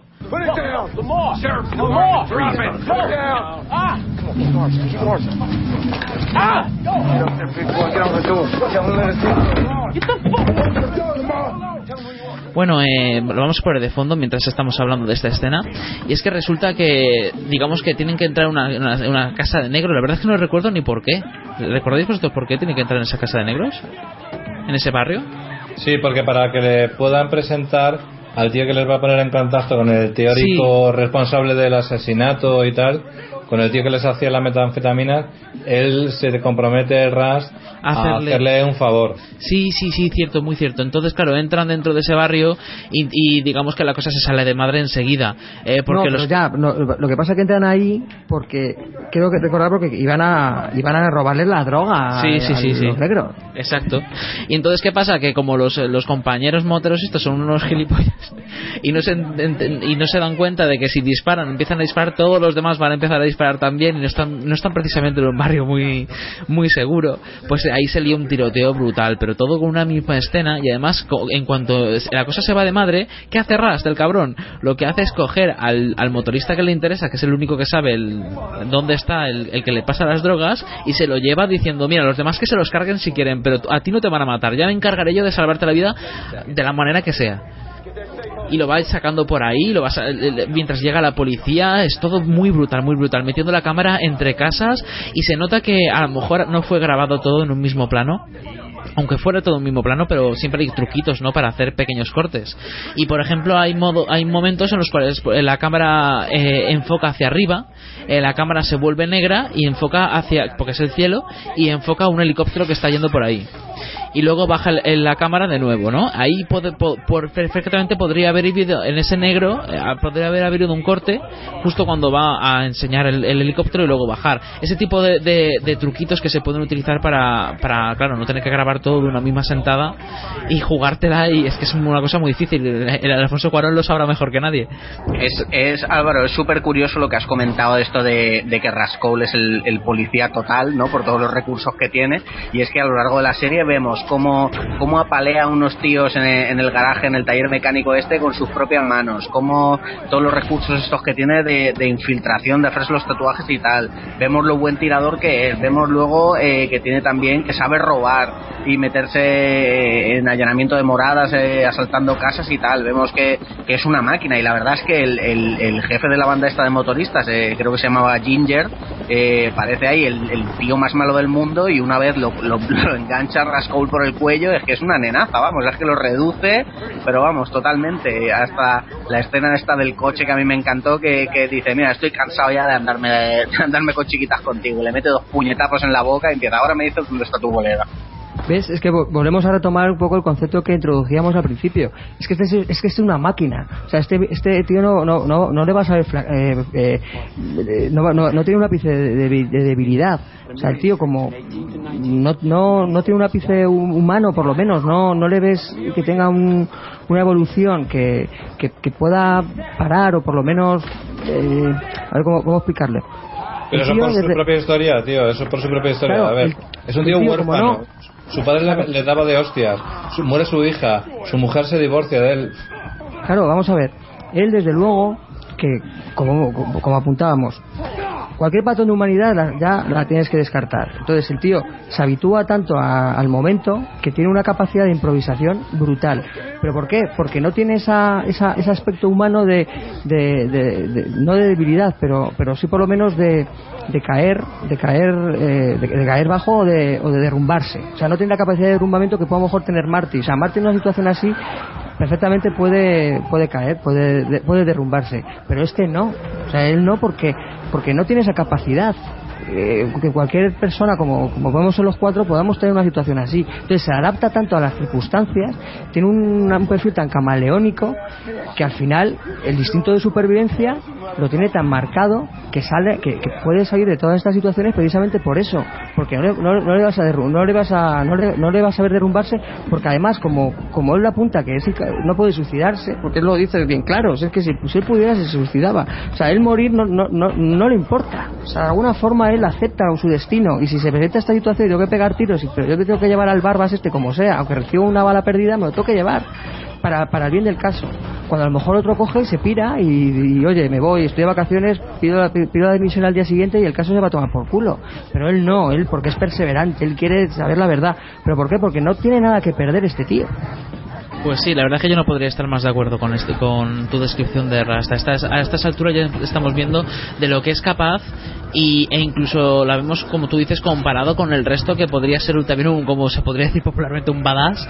Y sin embargo, él es el peor de todos. Es el que más, eh, no solo es el peor de todos, sino también es el más decidido. El que no duda, no le tiembla la mano en ningún momento. Siempre es capaz de hacer lo que es necesario hacer para salir bien de, de cualquier atolladero. Y por eso precisamente él, él sigue vivo después de do- todos los lugares en los que se ha metido, que no son pocos. Si este tío se pasara a otra acera, sería el genio criminal definitivo. Sí, sí. Lo que pasa es que él sabe el- que tienes que no que el límite no, pero- porque al fin y al cabo también respeta a, a los seres humanos de alguna forma, ¿no? Sí, sí. Porque ha sido padre y oye, ha tenido una trayectoria vital también positiva. Sí, sí, sí, sí, sí. Si no Y hubiera vuelvo, y vuelvo a insistir en que le influye muchísimo también el plano familiar y la historia personal de su personaje, de su compañero, perdón. Sí, sí, claro. e Incluso eh, él se siente inclinado a ayudarle, ¿no? Porque le nace, es que no, lo hace por ningún motivo, le- simplemente le nace como cuando le, corta el césped y, y va a hablar con su mujer, porque se siente bien hablando con su mujer, ya que su mujer le escucha. Me- hablo de la mujer de, de Martin. Eh, le escucha, le, parece entenderle, le pide que le cuente su historia, le aconseja y él, se- y él por primera vez en mucho tiempo pues siente como que puede hablar con alguien y puede sentirse cómodo con alguien.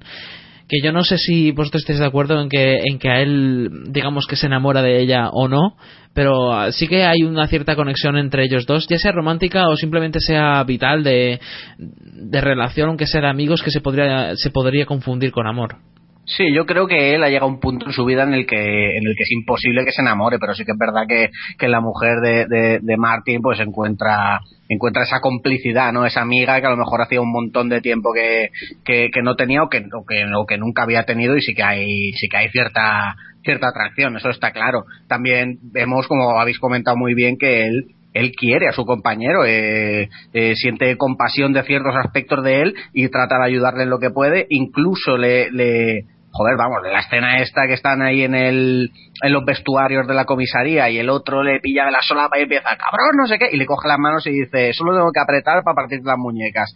Y, y digamos ahí que le perdona la vida un poquito, ¿no? Eh, pues nos deja ver un poco que, pues que a pesar de todo y de, y de, todas las diferencias que tienen, que él, que él quiere a su compañero, vaya. Bueno, pues si queréis continuamos con, con lo que es el argumento en sí, del- de la trama, de cómo avanza la trama. Después de, de conseguir contactar con el, con el que le estaba suministrando las drogas, lo, lo ven y entonces es cuando lo cogen, ¿no? Y, lo, y no sé si se lo llevan, no sé si recuerdo si se lo llevan al Estado para, y hacen como que solo lo han encontrado por ahí. No sé, eh, ¿vosotros recordáis bien qué, qué ocurre con el hombre este que, que le suministraba drogas? Pues en otro momentazo, ¿no? A ver. Lo de el encuentro con el famoso Ledo.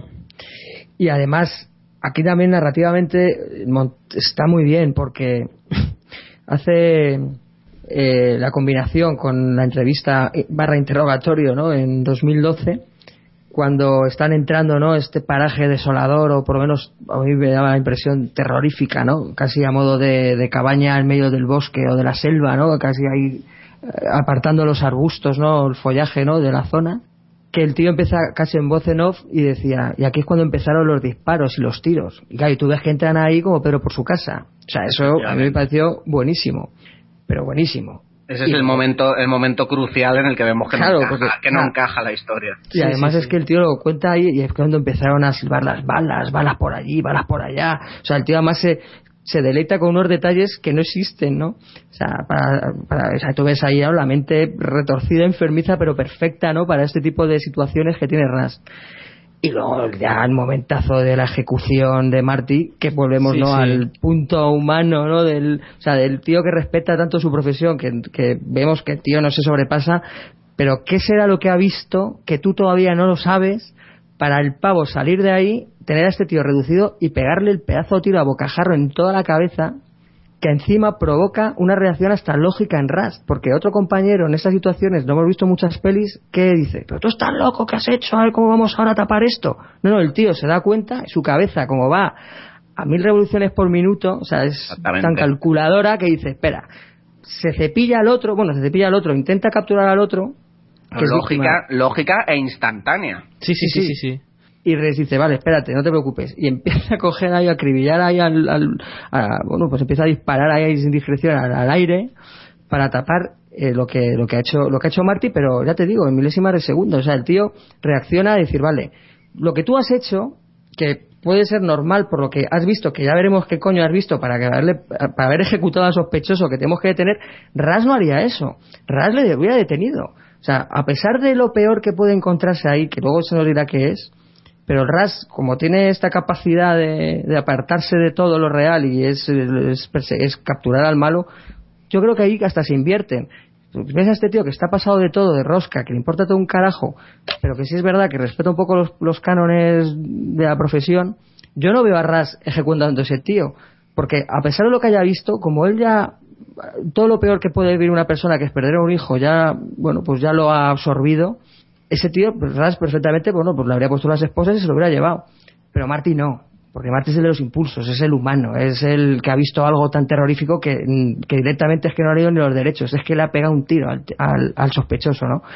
Pues, pues todo eso, todas esas conclusiones que yo estoy ahora diciendo, en esos segundos te lo, te lo clarifica. Y luego ya ves que efectivamente es que había ahí pues dos niños que vete tú a saber infierno que han pasado con el zumbao este de la mascarilla de gas, macho. O sea, me parece que ves otras, otras, otros fenón, o sea, es que unos fenones. Es- esta, esta parte yo creo que es maravillosa. Esta parte yo creo que sí que no cae en el tópico, aunque podría caer muy, muy fácilmente. Y aquí sí que se ve perfectamente el que, el que se empiezan a invertir ya los papeles del todo. Estamos en el quinto episodio, me parece, ¿no? No, el sexto, yo creo que estamos en el Sexto, sexto. estamos en el sexto. Eh, en este episodio ya se ve totalmente que vamos abocados al final y que efectivamente ya, ya vemos totalmente que, que ya se, se turnan los papeles y que evidentemente ya le ha conquistado totalmente, se lo ha metido en el bolsillo y que ambos quieren algo común que resolver el caso. Sí, y además, eh, bueno, eh, luego vamos descubriendo lo de las niñas y a mí me, encantó muchísimo, el, como dice Álvaro, de disparar al aire y me gustó mucho el, truco narrativo que te, eh, te van mostrando a los, a los dos personajes explicando algo que no es así e incluso entrando en más detalles de lo que normalmente harían porque en otros en otras ocasiones no entran tanto en detalle. En esta ocasión se deleitan los detalles y mientras tanto vas viendo que eh, lo que ocurrió fue totalmente distinto y lo que le vendieron a todo el mundo es totalmente distinto. Y lo más curioso de todo es que encima luego quedan como héroes quedan como que han de- por fin han descubierto no solo han resuelto el caso es que han, han conseguido Bueno, Marty, Marty más que Raz, ¿no? sí sí porque Es Raz que a Ras se la pela, o sea, la pela. resuelve este caso y bueno, ¿cuál es el siguiente? ¿Ves? Porque es, bueno, pues tiene esa, tiene esta filosofía. Él es, el- o sea, el trabajo le permite olvidarse de, de su trauma. Es un adicto al trabajo por eso.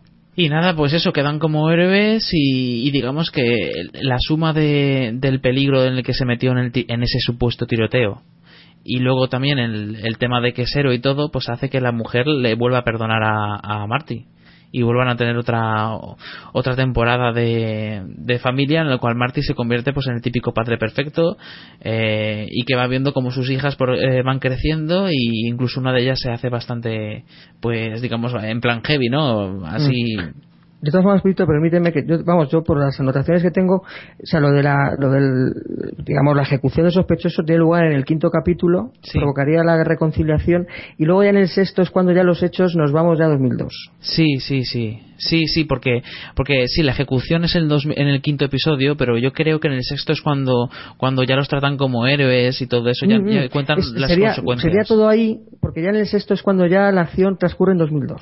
Ah, amigo, vale, pues estaría equivocado. Sí, sí, puede, puede ser que tengas razón. Pero, pero es que incluso la gente siempre habla como de dos momentos, pero es que en realidad hay tres.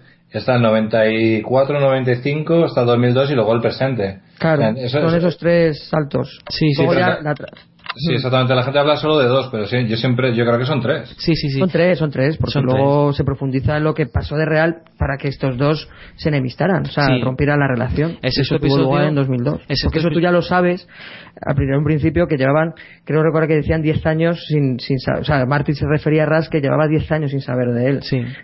Y eso es por los acontecimientos que ocurren en 2002, que de alguna, que en un principio se nos empieza a introducir ya cómo es el día a día de ellos después de resolver el caso, que habían, pues fíjate, han pasado siete años, que, es cuando ves al tío que es un fiera con el tema de con los interrogatorios, ¿no?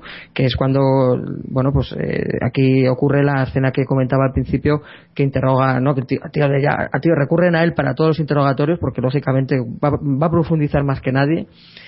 Y es la famosa escena con la con esta señora que, que mata a sus hijos, que el tío, pues fíjate, a- no solo le hace confesar la traviata, la traviata, sino que encima le dice, a modo de sugerencia, ¿cómo no te suicidas después de matar a tus hijos? no Me pareció interesantísimo. Que luego, bueno, pues también aquí, de alguna forma, em- empiezan a aflorar cosas de, de los crímenes y que ya le empiezan a crear dudas de que no han resuelto debidamente el caso y que el asesino podría ser otro, que podría ser la, la, la escena con el interrogatorio de este por este asesino ¿no? que, que se refería a que tenía datos sobre sobre los crímenes de bueno pues de vamos más el 90 más más que o sea sobre todo el tema del 95 aunque luego efectivamente los crímenes se retrotraen a mucho tiempo anterior a más a tiempo anterior con el tema de las ramas y con esto del concepto de lo del rey amarillo que ahí creo que vosotros estáis más puestos que yo pero que, que tiene lugar a que tendría lugar un poco las investigaciones que él hace a propósito que empieza por lo menos a plantearle dudas de que esto no se ha cerrado del todo, que Marty descarta y que yo creo que empieza ahí el pique también entre ellos, que lógicamente culminará con, con el tema de su mujer. Sí, sí. Y nada, pues el tema de su mujer eh, básicamente es que la mujer le descubre en el móvil una serie de imágenes y tal y ve que le ha vuelto a ser infiel y entonces ella, en vez de enfrentarse a él, lo que decide es que ella también va a ser, serle infiel para darle el mismo daño que le ha hecho él a ella, ¿no?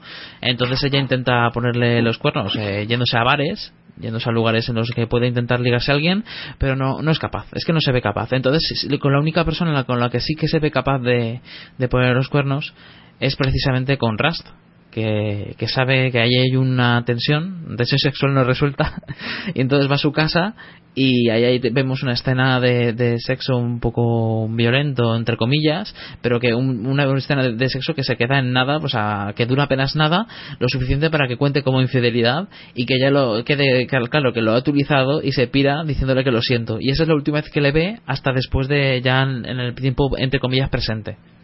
Sí, también será el capítulo donde, donde Ras dimita, ¿ves? aparte de totalmente del departamento, porque, bueno, pues él intentando atar estos cabos por, porque piensa que, o por, por lo menos los indicios que él tiene por, por agentes externos, ¿no? Que le están diciendo que, oye, que aquí hay algo más que os habéis dejado, o por lo menos no habéis podido averiguar, que luego se sabrá porque estaba totalmente todo tapado, que es cuando va a visitar a la niña que estaba eh, retenida por, por Ledo para a, vete a saber qué cojones la hicieron a esa pobre niña que es cuando de alguna forma bueno pues le enseña la esta no la cara de, de, esta persona que, se hablaban muchos o por lo menos muchos interrogados anteriormente como con cara de a modo de espagueti verdad que es cuando, cuando esta niña le va a decir que había alguien más y que y reconoce a esa que es cuando entra en estado de shock que le tiene que vamos tiene que salirse de, de este centro donde de este centro psiquiátrico donde está esta esta adolescente eh, joven que estuvo retenida por Ledo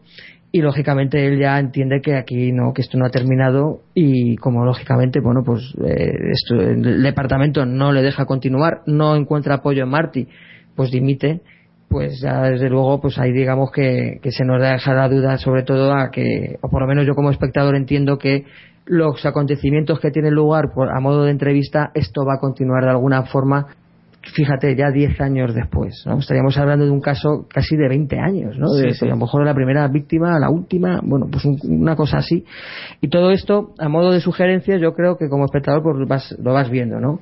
Yo creo que ya eh, solo ya con el hecho de que la niña reconozca que había más personas aparte de las dos, o sea, Ledo y el, y el otro, el que vamos, el que acaba, que acaba muerto por, por la granada que tenían ahí a modo de defensa, pues tú ya entiendes que, que, obviamente pues el asesino pues no es Ledo y que es otro y Ras lo sabe y se aparta porque entiende que de manera independiente puede puede puede encontrar la puede averiguar la verdad que en un departamento que, que dan por el caso por cerrado y que Marty pues entiende que, que también no es así Yo veo, veo en este libro una. Perdona, Jaime, que te interrumpa. Una, una influencia tremendísima, aunque ya pronto hablaremos de las influencias, de, de, de James Elroy de las obras de la sordidez y, no americana, ¿no? De, del mundo del, del alcohol, de los bajos fondos, y aquí se ve pues mucho en, en la figura de, de personajes, ¿no? Como, como Rust, que se ve aquí. tota- Además, Rust, no sé si me equivoco, no sé si significa algo así como podrido en inglés o algo así. O sea, Sí. o algo parecido a rotten, ¿no? Sí, sí, Eh, Entonces es que es que es, es todo en los juegos, los pequeños detallitos que tiene son acojonantes. Sí, Ras significa óxido. Eh, O oxidado o algo así, ¿no? O como algo sórdido, ¿no? Sí, sí.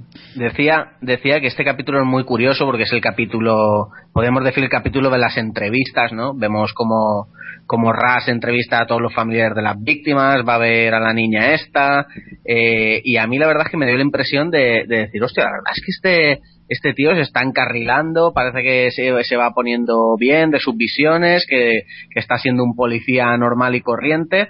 Eh, luego vemos como Mark está perdiendo el control cuando pilla a su hija pues pasándoselo bien con dos chicos no con los que se había acostado y el tío entra en rabia y, a- y abusando de su poder los infla hostias y, y- y luego fíjate que, joder, todo lo que hemos estado diciendo a lo largo del programa, que el tío es tan humano que, es que eh, acaba por salirse a vomitar por ver lo que ha hecho. De decir, hostia, ¿cómo he podido hacer esto? ¿Cómo soy tan animaldad? Y el tío se pone a vomitar de, de- del remordimiento que tiene. Y, parece que este, que Martin va a ser el monstruo, que el otro está siendo el bueno, y fíjate cómo acaba con la infidelidad de, de, de Ras con la mujer de, de Matt, y, y, y nada, con todo esto que por fin entendemos por qué se pelearon y llevan 10 años sin hablarse.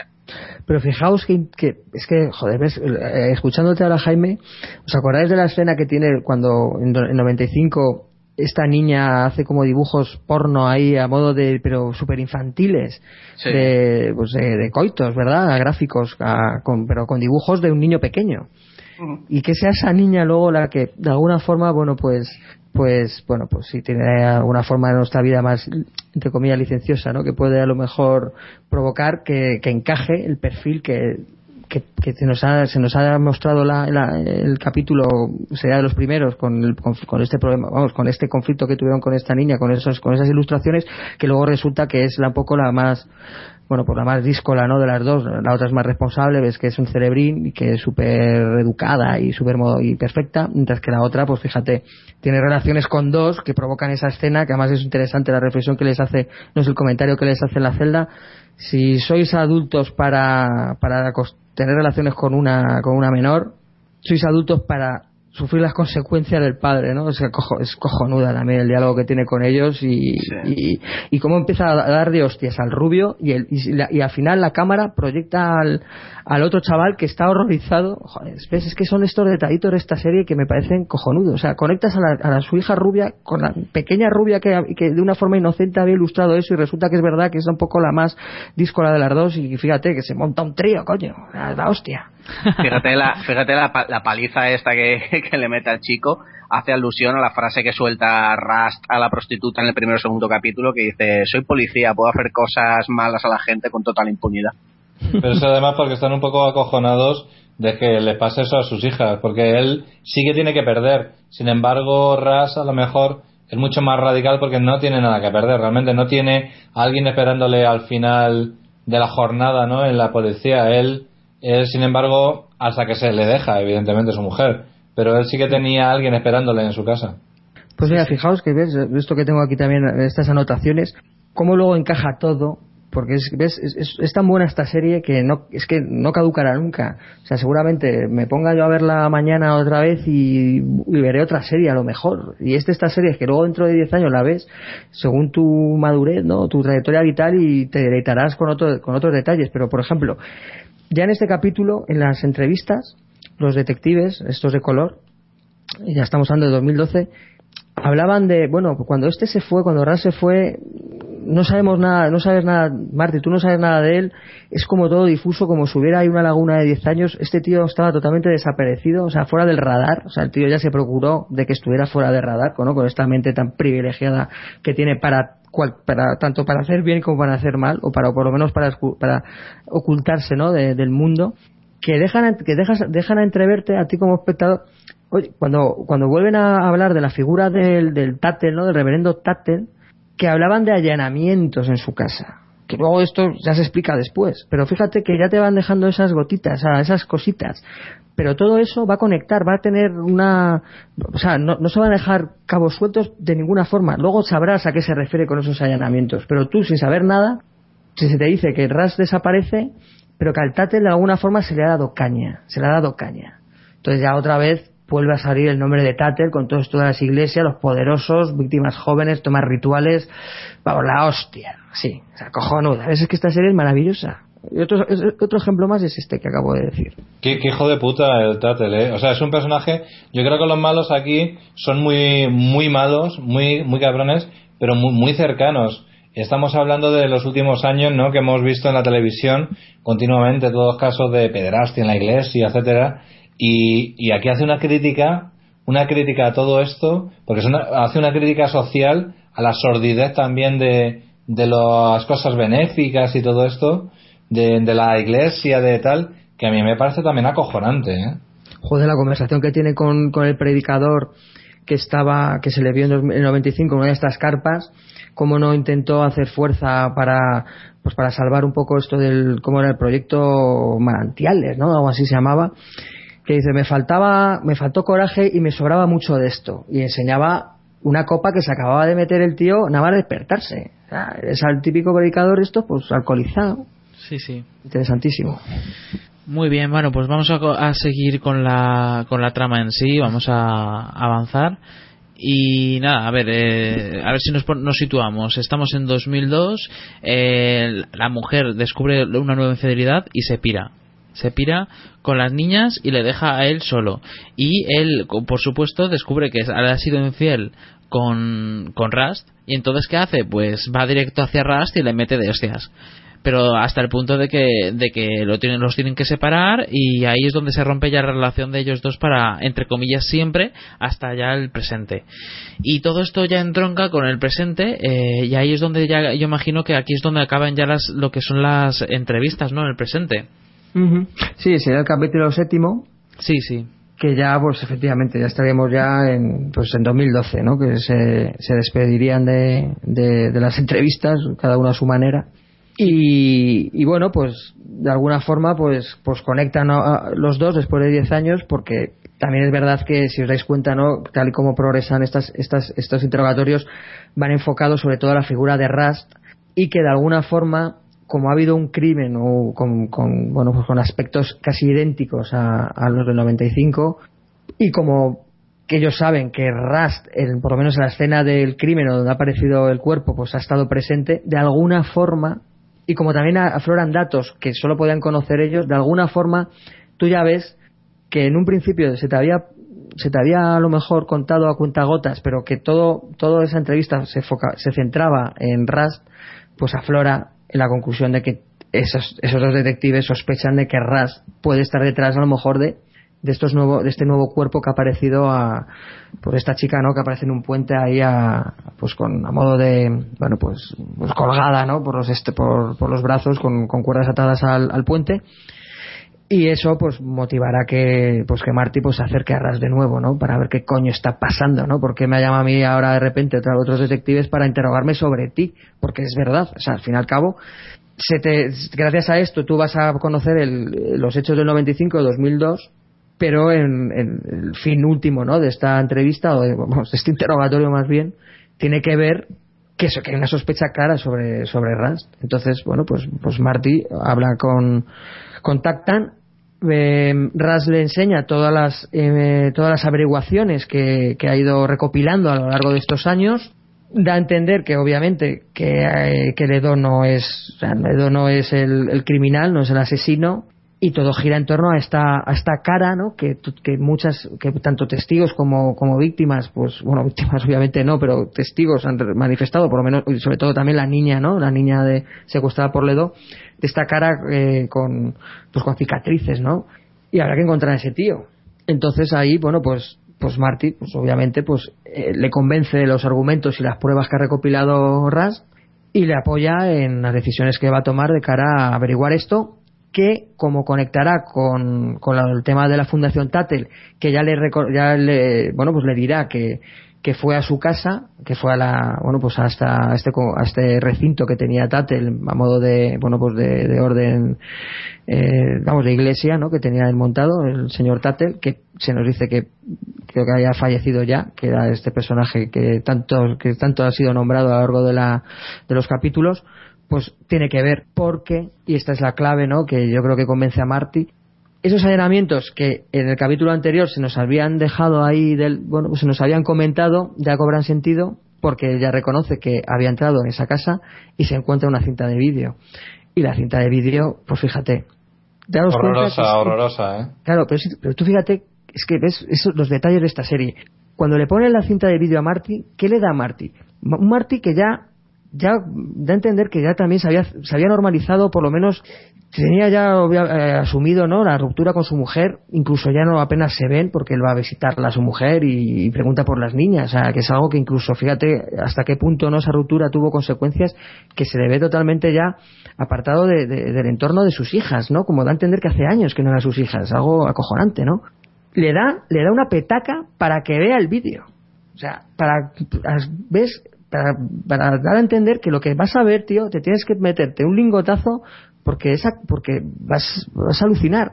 ¿Y qué era ese vídeo? La niña, la niña que, que cuya, cuyo desaparición, la niña Fontano, que cuya desaparición un poco también dio unos impulsos a, a las investigaciones. Entonces, encontrarse esa cinta de vídeo en la casa de Tattel provoca que Marty obviamente ya descarte cualquier tipo de, de planteamiento eh, o por lo menos de planteamiento de, a, modo de cerrarse el caso para lógicamente saber que aquí no. Aquí obviamente aquí hay fuerzas eh, poderosas que, que han por lo menos o bien patrocinado o por lo menos han, han ocultado eh, la ra- el, bueno pues el, han ocultado la- la- lo que es la investigación o por lo menos estos estos asesinatos que tienen que ver entonces pues obviamente pues con gente próxima a esta gente poderosa que esto dará lugar a que vayan a hablar con una con una eh, bueno pues una criada no de, de la familia Tattel para ver si de alguna forma bueno pues entre entre estos Tattel con los con- como con los Childress porque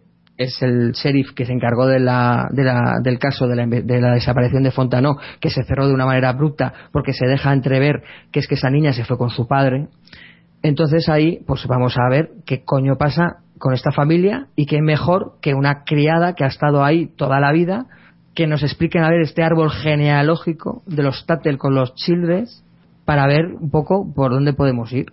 Y aquí entra aquello de lo de esto que apuntabais antes, ¿no? Al, eh, al principio lo de, ¡ay, que se me ha ido el nombre! Lo tengo El elemento fantasmagórico, ¿no? El elemento Sí, no, lo de. Carcosa, que no me ha salido el nombre. Carcosa. Carcosa. Claro, entonces aquí se nos dirá que efectivamente eh, hay lazos, eh, bueno, eh, biológicos entre los Tater y los y Childress, por lo tanto hay que conectas que todo esto se ha podido tapar por ambos. Y cuando le preguntan de, oye, ¿y recuerdas un tío con una cicatriz? Sí, este era, este es un hijo de un descendiente de- del lado de Tattel, pero del lado Childress, y dan con la, y dan con la clave. Porque efectivamente coincide esa descripción con aquellos, con aquellos comentarios que, testigos pues habían, podían entender que, que había, que esa, que, que- esa, que esa persona con esos rasgos bueno, pues habían, habían mantenido contacto con los, con las víctimas. Entonces eso dará un impulso a la investigación, lógicamente ya la clave, porque ya ven que efectivamente a este tío vamos a tener que encontrarle porque nos tiene mucho que explicar. Y esa clave nos la da esta, esta, esta criada de color, que, que nos, que bueno, pues explicará de alguna forma, porque así prácticamente el árbol genealógico de, los Tatel y que, y que esa persona que llamaban, ¿no? Cara o algo así, pues, pues tenía, era, era descendencia de, todo esto.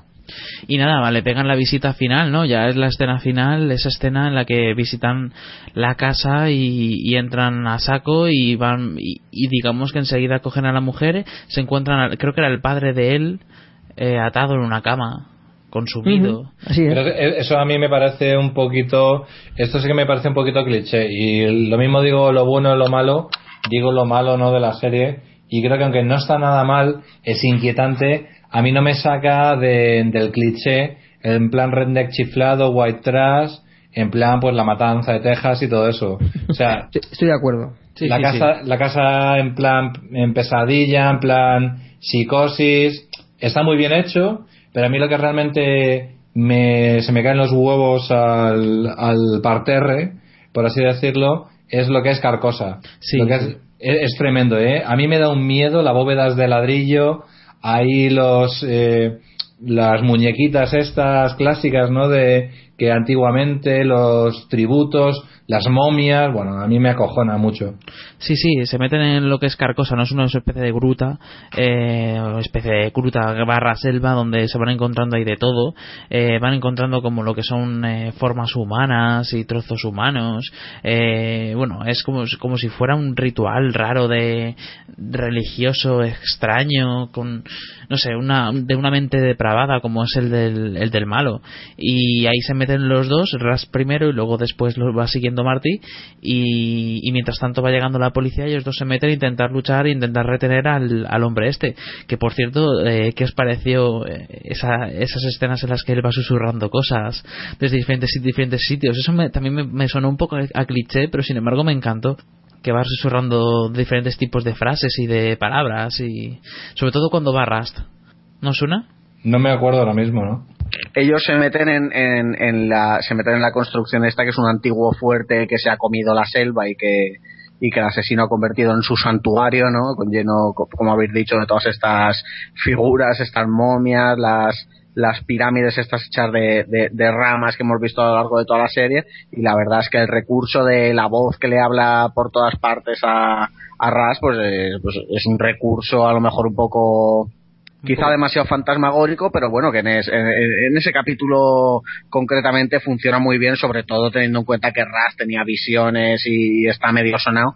Y, y a mí sí que me gustó, ¿eh? queda, queda la mar de bien. Eh, está, a mí me tuvo súper tenso ahí con, con la barriga con la barriga apretada todo el rato y, y, estás todo el rato pendiente de a ver por dónde le va a atacar porque sabes que le va a atacar y, y le va a pillar desprevenido. Pero, pero Jaime, Jaime, a mí, a mí me parece que es que no, no sé qué opináis vosotros, que no queda muy claro qué es esa fortaleza. O sea, no se sabe si es un antiguo, un antiguo fuerte, como tú decías, abandonado. Tampoco queda claro si puede ser una construcción incluso anterior, India o vete a saber, un santuario en plan, pues eso, Lovecraftiano, ¿no?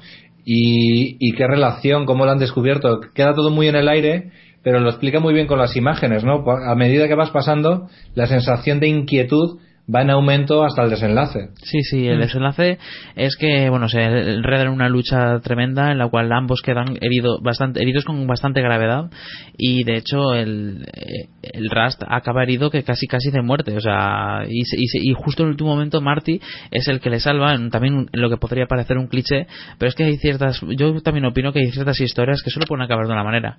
Y en esta ocasión ambos tenían que participar en el desenlace y ambos tenían que aportar en el derribo y en, el- en la derrota de este malvado. Tiene que acabar juntos. Y la Sí. escena, creo que la tensión es patente y está súper bien, bien narrada, bien filmada, bien, o sea, como apuntaba también, como apuntaba también David, con la música ahí que te que parece como que no está pero está y que funciona para para que se para que tú vayas profundizando no esos esos laberintos ahí de madera y de y con y con imágenes retorcidas. Yo creo que, que es verdad que volvemos a lo mismo. O sea esto también se ha visto. Entrar en la cabaña del lobo y esperar a que el lobo aparezca. Vale pero chico después de todo lo que has estado viendo y por fin el clima joder pues lo estás, lo estás deseando y aún así, a pesar de que has visto mil de películas de thriller, de intriga, de que sabes que prácticamente que, saldrá en, en cualquier momento saldrá ahí de, ¿no? de- del escondrijo, ¿no? El, el psico killer, pues parece como que te olvidas de todo eso y estás viendo algo nuevo. Eh, yo de todas formas, antes de, bueno, eh, ya hemos comentado esta, esta, esta escena un poco que al fin y al cabo pues liquidaría la trama, hay algo que me llamó mucho la atención, por eso, y me lo reserva un poco por este capítulo, porque es- solo ocurre en este. ¿No os habéis dado cuenta que en toda la serie, en toda, ¿eh? en todas las secuencias, todas y cada una de las secuencias, está contado desde el punto de vista de Marty o de Ras por separado o juntos, salvo en el último capítulo las escenas en las que aparece el psico-killer, solo en el último capítulo hay escenas en las que no aparece ni Ras ni Marty, o por lo menos no está contado desde ese punto de vista, solo en el último capítulo y cuando aparece el psico-killer. Como decíamos al principio del octavo capítulo, tú ya ves, coño, mírale, cara de cicatriz es este. Pero es que además hay otro detalle interesantísimo, que es cuando, como también los, los detectives de 2012, ¿no? Esta pareja de color, está, pues también lógicamente están investigando, casi prácticamente están siguiendo los pasos de Ras, dan con el, con, con el trabajador, ¿no? Con, con el, en este caso el Childress psicópata, ¿no? Asesino. Y tiene el mismo diálogo que tuvo con Rust en el capítulo tercero, cuando dice, no, este colegio ha sido abandonado, yo me encargo del mantenimiento. Es un diálogo casi exacto al que tiene con el detective, fíjate, pues 17 años después. O sea, eh, fíjate, y, joder, cuando yo vi esa, ese diálogo, digo, coño, si esa misma conversación que tuvo con Ras, en ese momento no ubicaba qué capítulo era. Luego ya, cuando un poco vi a modo de avance eh, para ver escenas importantes, para incluso también para preparar ¿no? el programa, es prácticamente el mismo. Joder, pues eso es- me parece interesantísimo. Pero es curioso que solo aparece, o sea, en toda la serie tú has visto todas las escenas, o bien está Marty presente, o bien Ras, o los dos. Pero no vas a ver una escena de la mujer por separado, no vas a ver una escena de uno de los, pues, de los, de los compañeros por otro, no, no, no, siempre están los dos. Bueno, ahí, te corrijo un momento y es el, ¿Cuál? el- el- solo la única excepción de lo que tú estás hablando es cuando Mm. entrevistan precisamente a la mujer y entonces ella cuenta Ah. la parte en la que en la que ella intenta acostarse con otros y no puede y luego va a por Rust. Tienes toda la razón del mundo. es Pero verdad. si, si no es por eso, si no es por Es eso, verdad. es todo. Es verdad, me había descartado a, a la buena de la señora. Sí, pero- Es pero verdad. yo creo- yo- Es yo creo que es- tienes razón. Es Yo creo que es, verdad. nece- es necesario un poquito ese tipo de licencias, llamémosle así, por en favor de la narrativa, ¿no? Yo Sí, creo sí, que sí, sí. se lo perdonamos un poquito. Yo creo Sí. que, que no se puede hacer de otro modo, si no, no, no lo veo yo. Sí, sí, Sí, no, para que, o sea, para motivar la decisión que tiene la mujer de Marty de, de irse con, con Ras puede ser a lo mejor que se siente fuera de sitio intentando ligar por, por despecho con un desconocido en un bar, en una, en barra de un bar. Eso sí, la verdad es que es verdad. Fíjate, estaba tan metido ¿no? en el último capítulo, pero tienes razón, se me había Pero- olvidado. pero Efectivamente, prota- hay dos escenas que no tienen nada que ver con Ras y Marty, que se te lo introduce, pero por lo menos para mí para explicarte las motivaciones que tiene esta señora de irse luego con, con Ras. Pero bueno, aparte de eso, yo creo que eso es, es, es curioso, ¿no? Es interesante que, que es verdad que ya en el último capítulo las líneas argumentales se van a dividir no en tres, porque antes eran 95, entrevista con Ras, entrevista con Marty, sino luego ya, o cada uno por su lado, sino ya en dos, el psicópata por su cuenta, que encima con esto, fíjate, con, joder, lo de la América Profunda hablamos, o sea, lo de la matanza de Texas ahí, con esta, con este, esta, no sé, interés romántico que tiene ahí, que, que luego se deja entrever que puede haber hasta incesto, porque se ve que lógicamente, que se te lo dice, ¿no? Que como todo esto viene de, de Sam Tattle, ¿no? Que tuvo un montón de hijos, pues ahí, fíjate, ahí va a haber cruces, eh, eh, eh, vamos entre, entre los propios entre los propios miembros de una familia y los ves que son dos degenerados. Joder los dos son dos degenerados.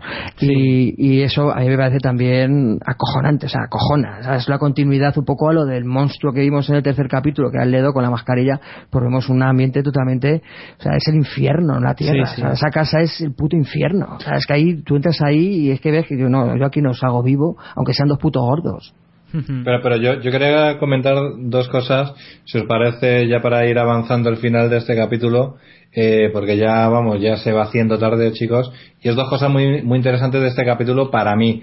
Y son, primero, las visiones de Ras, me parece acojonante, porque creo que eh, si siempre estuvo ahí un poquito sugerido nada más lo que es el elemento sobrenatural, por así decirlo, o el elemento ahí un poquito terrorífico, ahí de que no se sabe muy bien por dónde va, que también incluso cuando interrogan a la, a la sirvienta, a la, a la mujer mayor negra, es que hay algo más allá, que hay algo peor que la muerte, etcétera, pues las visiones de Cole al final, cuando está a punto casi de morir en ese enfrentamiento, eh, que ve ese- esas nubes no iluminadas entre las estrellas, pues a mí me parece genial. Y luego el, el epílogo, ya para finalizar, el epílogo de casi 16 minutos en el que va- vemos un poquito lo que sucede, no quiero spoilear demasiado, y cómo se, se ponen al final, sacan o ponen las cartas sobre la mesa cada uno de los personajes y se sinceran más que nunca y, ves una relación que se ha transformado en amistad finalmente,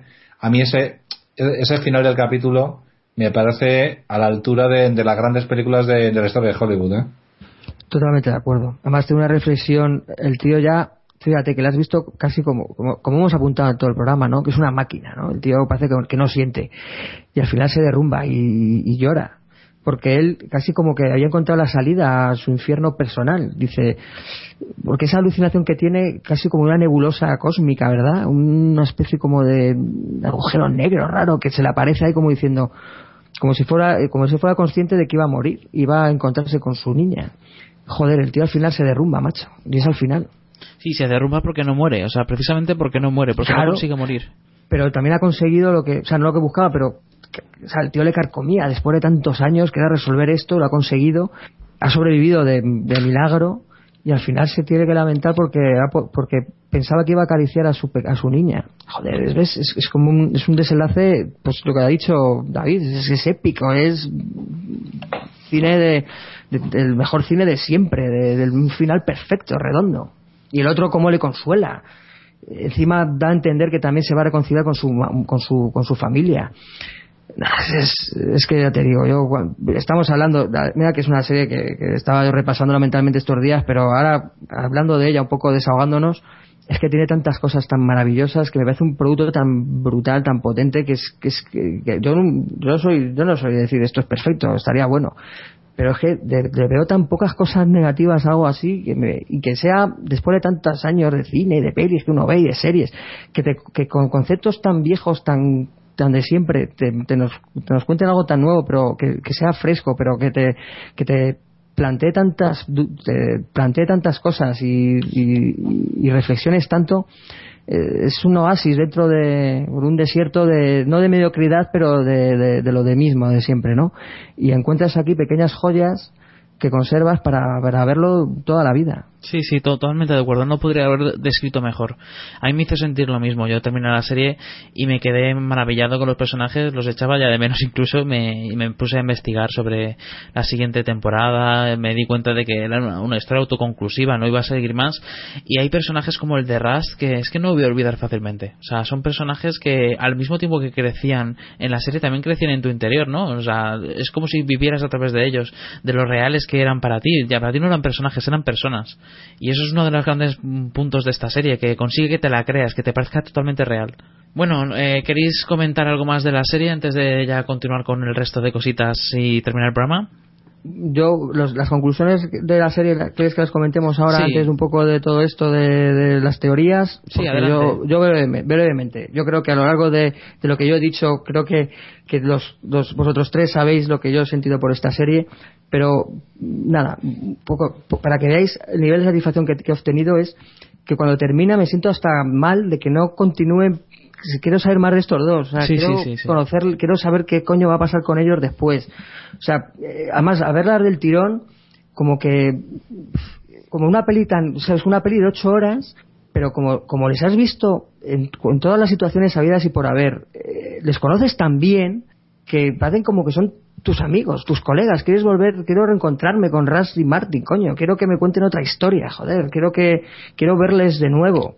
Y entonces, ¿qué, qué provoca? ¿Qué, como eso es imposible, ¿qué, qué, qué sucede? Pues vuelve, vuelve, a, vuelve a encontrarte con ellos desde el principio. Sí, sí. Entonces, es una serie que no va a caducar en la vida. Por eso, por lo menos para mí, personalmente, lo que yo entiendo de esta serie, por lo menos las sensaciones que a mí me han provocado son esas. Que tarde o temprano quiero volver a ver a mis colegas Marty y Rust y quiero verles otra vez sufrir, y, pero también verles, eh, verles los buenos momentos, ¿no? Eh, cuando Marty está, se siente a gusto y se siente bien. Y Ras cuando tiene esos momentos en los cuales de alguna forma se humaniza, ¿no? De, que- que destaca algo, dices, coño, pues me reencuentro con mi amigo Marty, que le he echado de menos. Todo eso que, pero, que, que provoque una, un producto de este tipo, una, una serie, es lo que engrandece este, esta obra. Y yo me quedo con eso. Mi conclusión es esa, que me gustaría saber más de estos dos. Y como eso no Álvaro. es posible, me la veré desde el principio una y otra vez a lo largo de mi vida. Álvaro, ya te digo que, que Nick Pizzolato ha adelantado que igual hay, escribe una novela para terminar con la historia de, de Rascal y Mark. Toma ya, eso molaría un montón. Eso molaría un montón. O sea que atentos a ver si saca un libro que, que concluya este caso. Muy Yo que más, más que concluya, ¿sabes lo que me gustaría?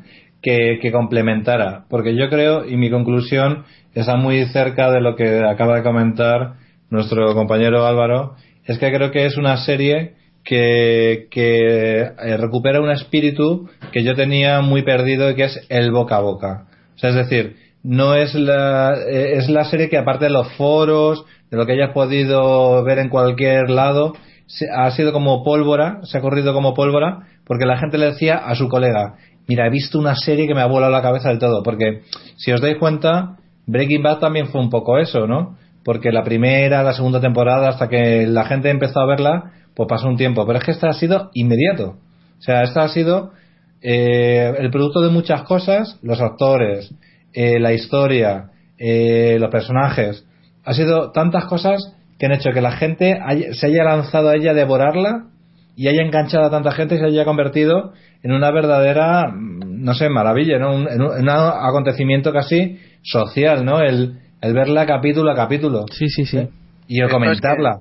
Es que nadie, ninguno de nosotros hemos visto un maldito tráiler de esta serie y todos la conocemos por eso, lo que ha comentado Víctor al principio, el efecto Lost. Es que llegaba un momento que si no te veías esta serie estaba fuera de las conversaciones en tu grupo de colegas. Sí, sí, sí, sí. Por eso mismo o sea, era una necesidad social. La gente necesitaba ver esta serie en estos últimos dos meses para, para sentirte ser integrado dentro de su comunidad eh, friki, por denominarlo de alguna manera. Pero, pero eso es guay, o sea, Sí, es decir, sí, sí. recuperar el, el efecto Sí, claro. De cuando quedabas con tus amigos para ir al cine y luego estar horas y horas hablando después con ellos, pero no, no por internet, no poner un post y decir esto es una mierda, esto en plan hater o en plan esto es la hostia, en plan pues idealizándolo todo, no, no. O sea, esto es la polla para todo el mundo, es que es algo unánime. No, no conozco a nadie que, o una de dos, o lo has ignorado o no es el género que te gusta, pero no conozco a nadie que se haya cagado en ella directamente. Sí, sí, sí. Bueno, y ya alguien alguna conclusión más a añadir. No sé si creo que Venga, Jaime. Pues no, conclusiones pocas las que habéis comentado, Vale, que yo la verdad es que me siento afortunado de haber vivido esta serie en este momento, esta, esta edad dorada de, de las series, ¿no? Que están ganando por goleada al cine. Y bueno, al fin y al cabo es una serie que se ha retroalimentado también con la carrera de, de este, de este gran actor, ¿no? De Matthew McConaughey, porque con todas sus películas, el- la intervención en El Lobo, la de Dallas Buyers Club, todo se ha retroalimentado un poco y ha hecho que, que todo el mundo tenga interés en este en esta persona, ¿no? Yo la verdad es que he disfrutado muchísimo capítulo a capítulo y seguramente la, la vuelva, la revisite dentro de poquito. Sí, yo opino totalmente lo mismo. No voy a repetirlo porque es que habéis dicho justo lo que lo que yo opino. Bueno, eh, ¿alguna información sobre la segunda temporada ya que estamos? ¿Algo que sepáis? Eh, yo, yo por lo menos sé lo de los rumores de Brad Pitt y sé que va a haber segunda temporada, ya está confirmada. También sé que no van a ser los mismos protagonistas y sé que Matthew Maloney no va a estar seguro. Lo que yo no todavía no nos ha confirmado es si va a aparecer a modo de de cameo el, el personaje de Marty de de Woody Harrelson, no lo sé. Mira, eh, Matthew McConaughey no está seguro. Sí. Y luego, los que estén de la temporada 1, sí, eh, o sea, el que repita la temporada 2 va a ser otro personaje distinto, Vale. con lo cual no va, no va a influenciar en nada, va a ser como American Horror Story. Vale. Y lo poco que sabemos también es que el director tampoco va a estar. O sea, el director se va a quedar, creo que como director ejecutivo, no sé qué, pero van a contratar a otro, a otro director. ¿Por qué? O sea, ¿se sabe el motivo o simplemente porque él también le apetece descansar y, y que la segunda temporada tenga otro otro Es, es que es muy intenso, es muy Es, intenso. es, es, es un tío que, que estaba haciendo cine y ya ha hecho cine, o sea que igual por- le apetece más retomar el tema películas y tal. De todas formas, como os había comentado al principio, él no era la primera opción para dirigir Sí, la sí. serie. O sea que igual por ahí van los tiros. Vale. Pues fíjate que yo, otro otro director, no me. Como si, el- o sea, si la trama va a ir de otra- por otros derroteros, como otro caso, en otro lugar, en otro escenario, con otros personajes, aunque luego que todo sea como en un mismo universo de ficción, que a lo mejor de repente, pues imagínate que nos encontremos con una trama del 2000 y salga un telenoticias y salga hablando Cosas así, a modo un poco como la serie criminal de Brubaker o Sin City de Frank Miller, ¿no? Todo un mismo universo de ficción, pero en distintos escenarios, ¿no?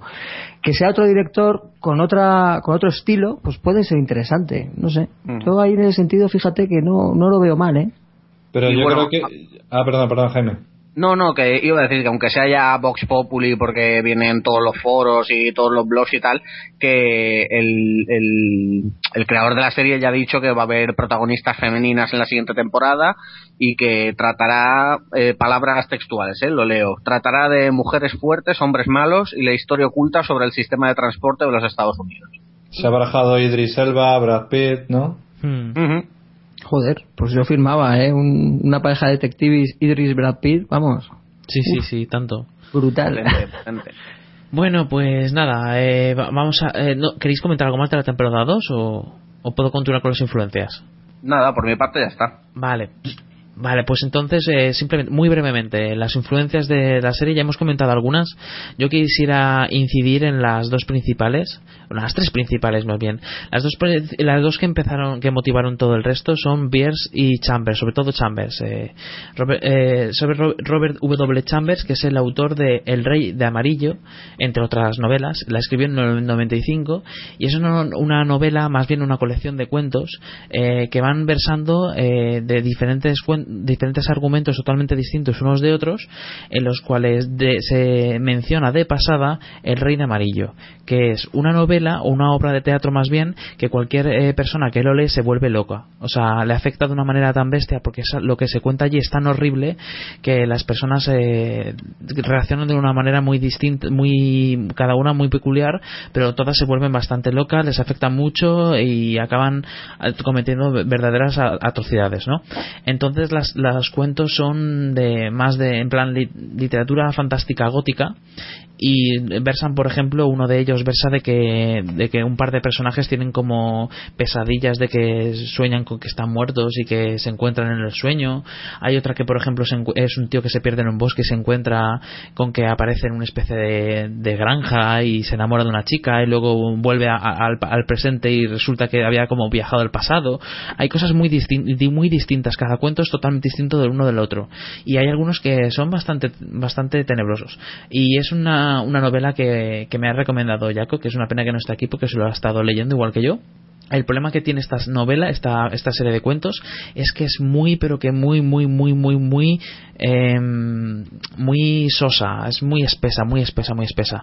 Y no y tiene una, una, cosa muy peculiar y es que cada vez que empiezas un cuento de, de los que eh, forman parte del, del, de la antología, al principio te parece muy pesado y te cuesta muchísimo meterte e incluso hay muchas cosas que ni siquiera terminas de comprender, pero luego enseguida comienzas a, a, a engancharte, engancharte todavía más hasta que llegas al final que no puedes parar de leer.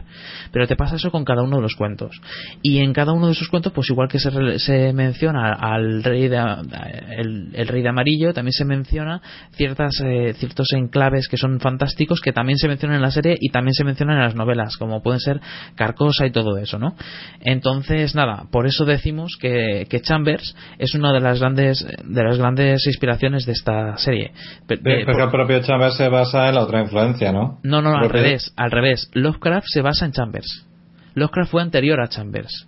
Perdón, Lovecraft fue posterior a Chambers. No, Lovecraft es de los años 20, tío. Lovecraft es de de 1920, o sea, y, yo y te estoy hablando de una novela eh, publicada en, el 1895. Ah, vale, vale, entonces tienes razón. Tienes sí. Eh, Lovecraft lo que pasa es que se basó, eh, digamos que se inspiró en los cuentos de la literatura gótica fantástica de Chambers para crear su propio universo. Y ahí, ese universo gótico que todos conocemos, es lo que también inspiró, por supuesto, al creador, porque ambos son los que forman parte del mismo movimiento literario. Chambers, digamos que sentó las bases y Lovecraft ya lo expandió hasta el punto de que todos conocemos a Lovecraft y muy pocos conocen a Chambers. Entonces, entonces por eso, claro, efectivamente, yo no, no tenía noticia de, de Chambers. Por eso Chambers eh, se, eh, se, va, se basó Lovecraft en el Necronomicon, con ese, ese libro, esa obra de teatro que se volvían locos, ¿no? Exacto, sí, sí, se basó en eso. Y por eso eh, yo imagino que el, como dentro de los, de los, del círculo de los fans de la literatura gótica fantástica, todos son muy fans de Chambers porque fue de los primeros que sentó las bases de todo este tema, eh, de, mezclar el misterio con el, con el, terror, con todo eso. Entonces, em, yo imagino que como conocía la novela del Rey de Amarillo, quiso añadir esos guiños en la serie de que mucha gente mencionar al rey de amarillo de pasada como mencionan en sus, los propios cuentos, que también se menciona de pasada, de pura pasada, y, también igual que Carcosa y todo eso, y sin embargo luego no tiene una importancia especial, porque en realidad lo que importa es la historia en sí, y no importa por qué los personajes se ven afectados por, lo, por, por ya sea en este caso la lectura del rey de amarillo, o sea en el caso de la serie lo que ocurre en el, en el mismo caso.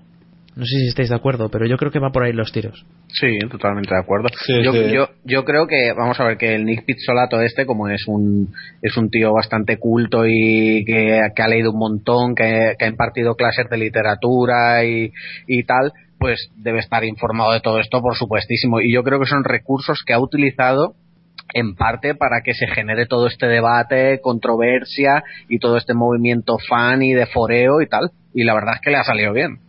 Pues nada, esos son las, los dos, las grandes influencias que yo quería traer porque el resto ya son influencias un poco más de pasada, como hemos hablado ya de muchísimo de la matanza de Texas y todo eso. Pero vamos, que la, explicación de por qué se menciona ese rey de amarillo que dio pie a un montón de teorías súper extrañas y súper locas, eso es por, por, el mismo hecho de, que, de la novela en sí. Quizás si muchos de esos fans hubieran leído también la novela, sabrían y se hubieran ya dado cuenta a mitad serie de que, de que la cosa no iba tan para eso de hecho, por eso mismo que no lo hemos comentado, la serie a, el final dejó tan frío a mucha gente. Y es que mucha gente. Pero Carcosa, Carcosa también sale no solo en relatos de Lovecraft, sino por otro de los escritores de, de, las- de los mitos de Chulu, ¿no? Sí, sí, sí. Claro, que como, no sé si lo saben los oyentes, que era un grupo de, de, de amantes del fantástico, de la novela Pulp, que en los primeros años 20 del siglo pasado y de los años 30, pues formaron una especie de universo y uno de ellos es Ambrose Bierce, que es el que escribió una, una historia que se llamaba Un habitante de Carcosa Exacto. o algo así. y que se basó en Chambers también. O sea, quiero decir que todo está todo está unido. Lo que estaba comentando es que el final dejó muy frío a la gente, porque resulta que, claro, como te mencionaban tanto del rey de amarillo y todas esas cosas tan extrañas, que la gente empezó a hacerse teorías muy locas, luego resulta que la cosa quedó en una historia simplemente de detectives, de un caso, detectives y punto. O sea, no, no había nada tan extraño como lo que se pintaba, porque os- no os podéis imaginar la cantidad, la cantidad de teorías conspiranoicas que hay por ahí, del palo de que Marty es el culpable, o sea, que es el malo, de que el Rush se suicidó desde el principio y luego muchas cosas se, se, se imaginaron después. Pero se, se dan pincel- pinceladitas que, que, claro, que es que te hacen pensar, sí, sí. O que incluso el suegro de Marty es el malo, porque pues, no, pues hay de todo, ¿eh? de verdad. que eh, Yo os invito a que busquéis por internet teorías de, de True Detective o True Detective teorías. Yo no los voy a contar porque ya no tenemos tiempo, pero hay muchas teorías de, bueno, de muy bestias, muy bestias.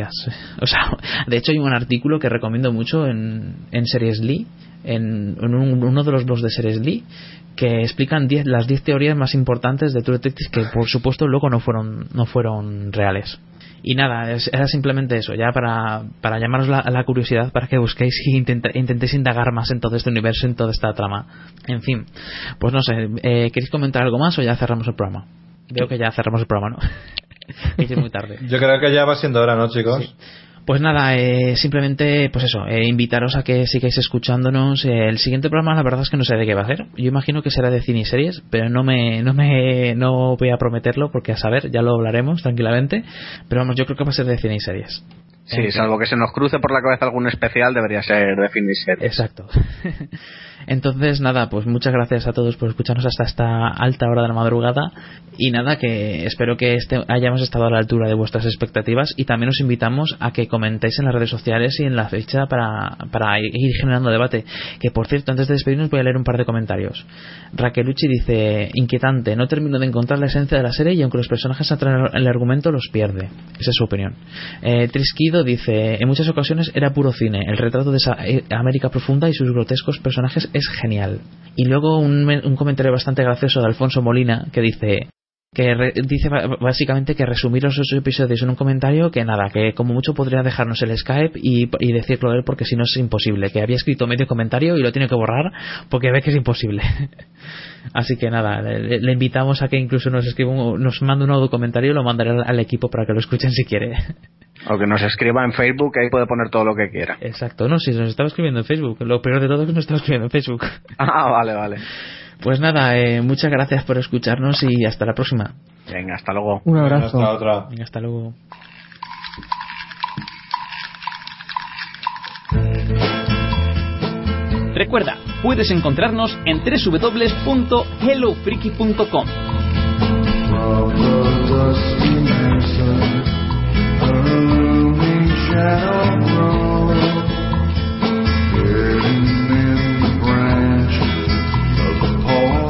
Pero también estamos en Evox, iTunes, Facebook, Twitter o Google Plus.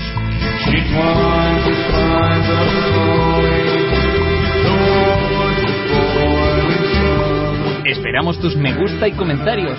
¡Anímate!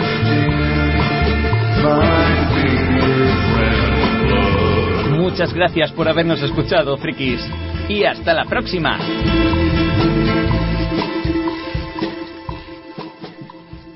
como que, que, en este programa no, no, hemos puesto todavía la canción entera del opening, esto no puede ser, esto tenemos que remediarlo. Se llama Far From Any Road de, de Hanson Family y basta ya de cortes que vamos a escuchar la canción entera. Venga, disfrutarla. Hasta la próxima.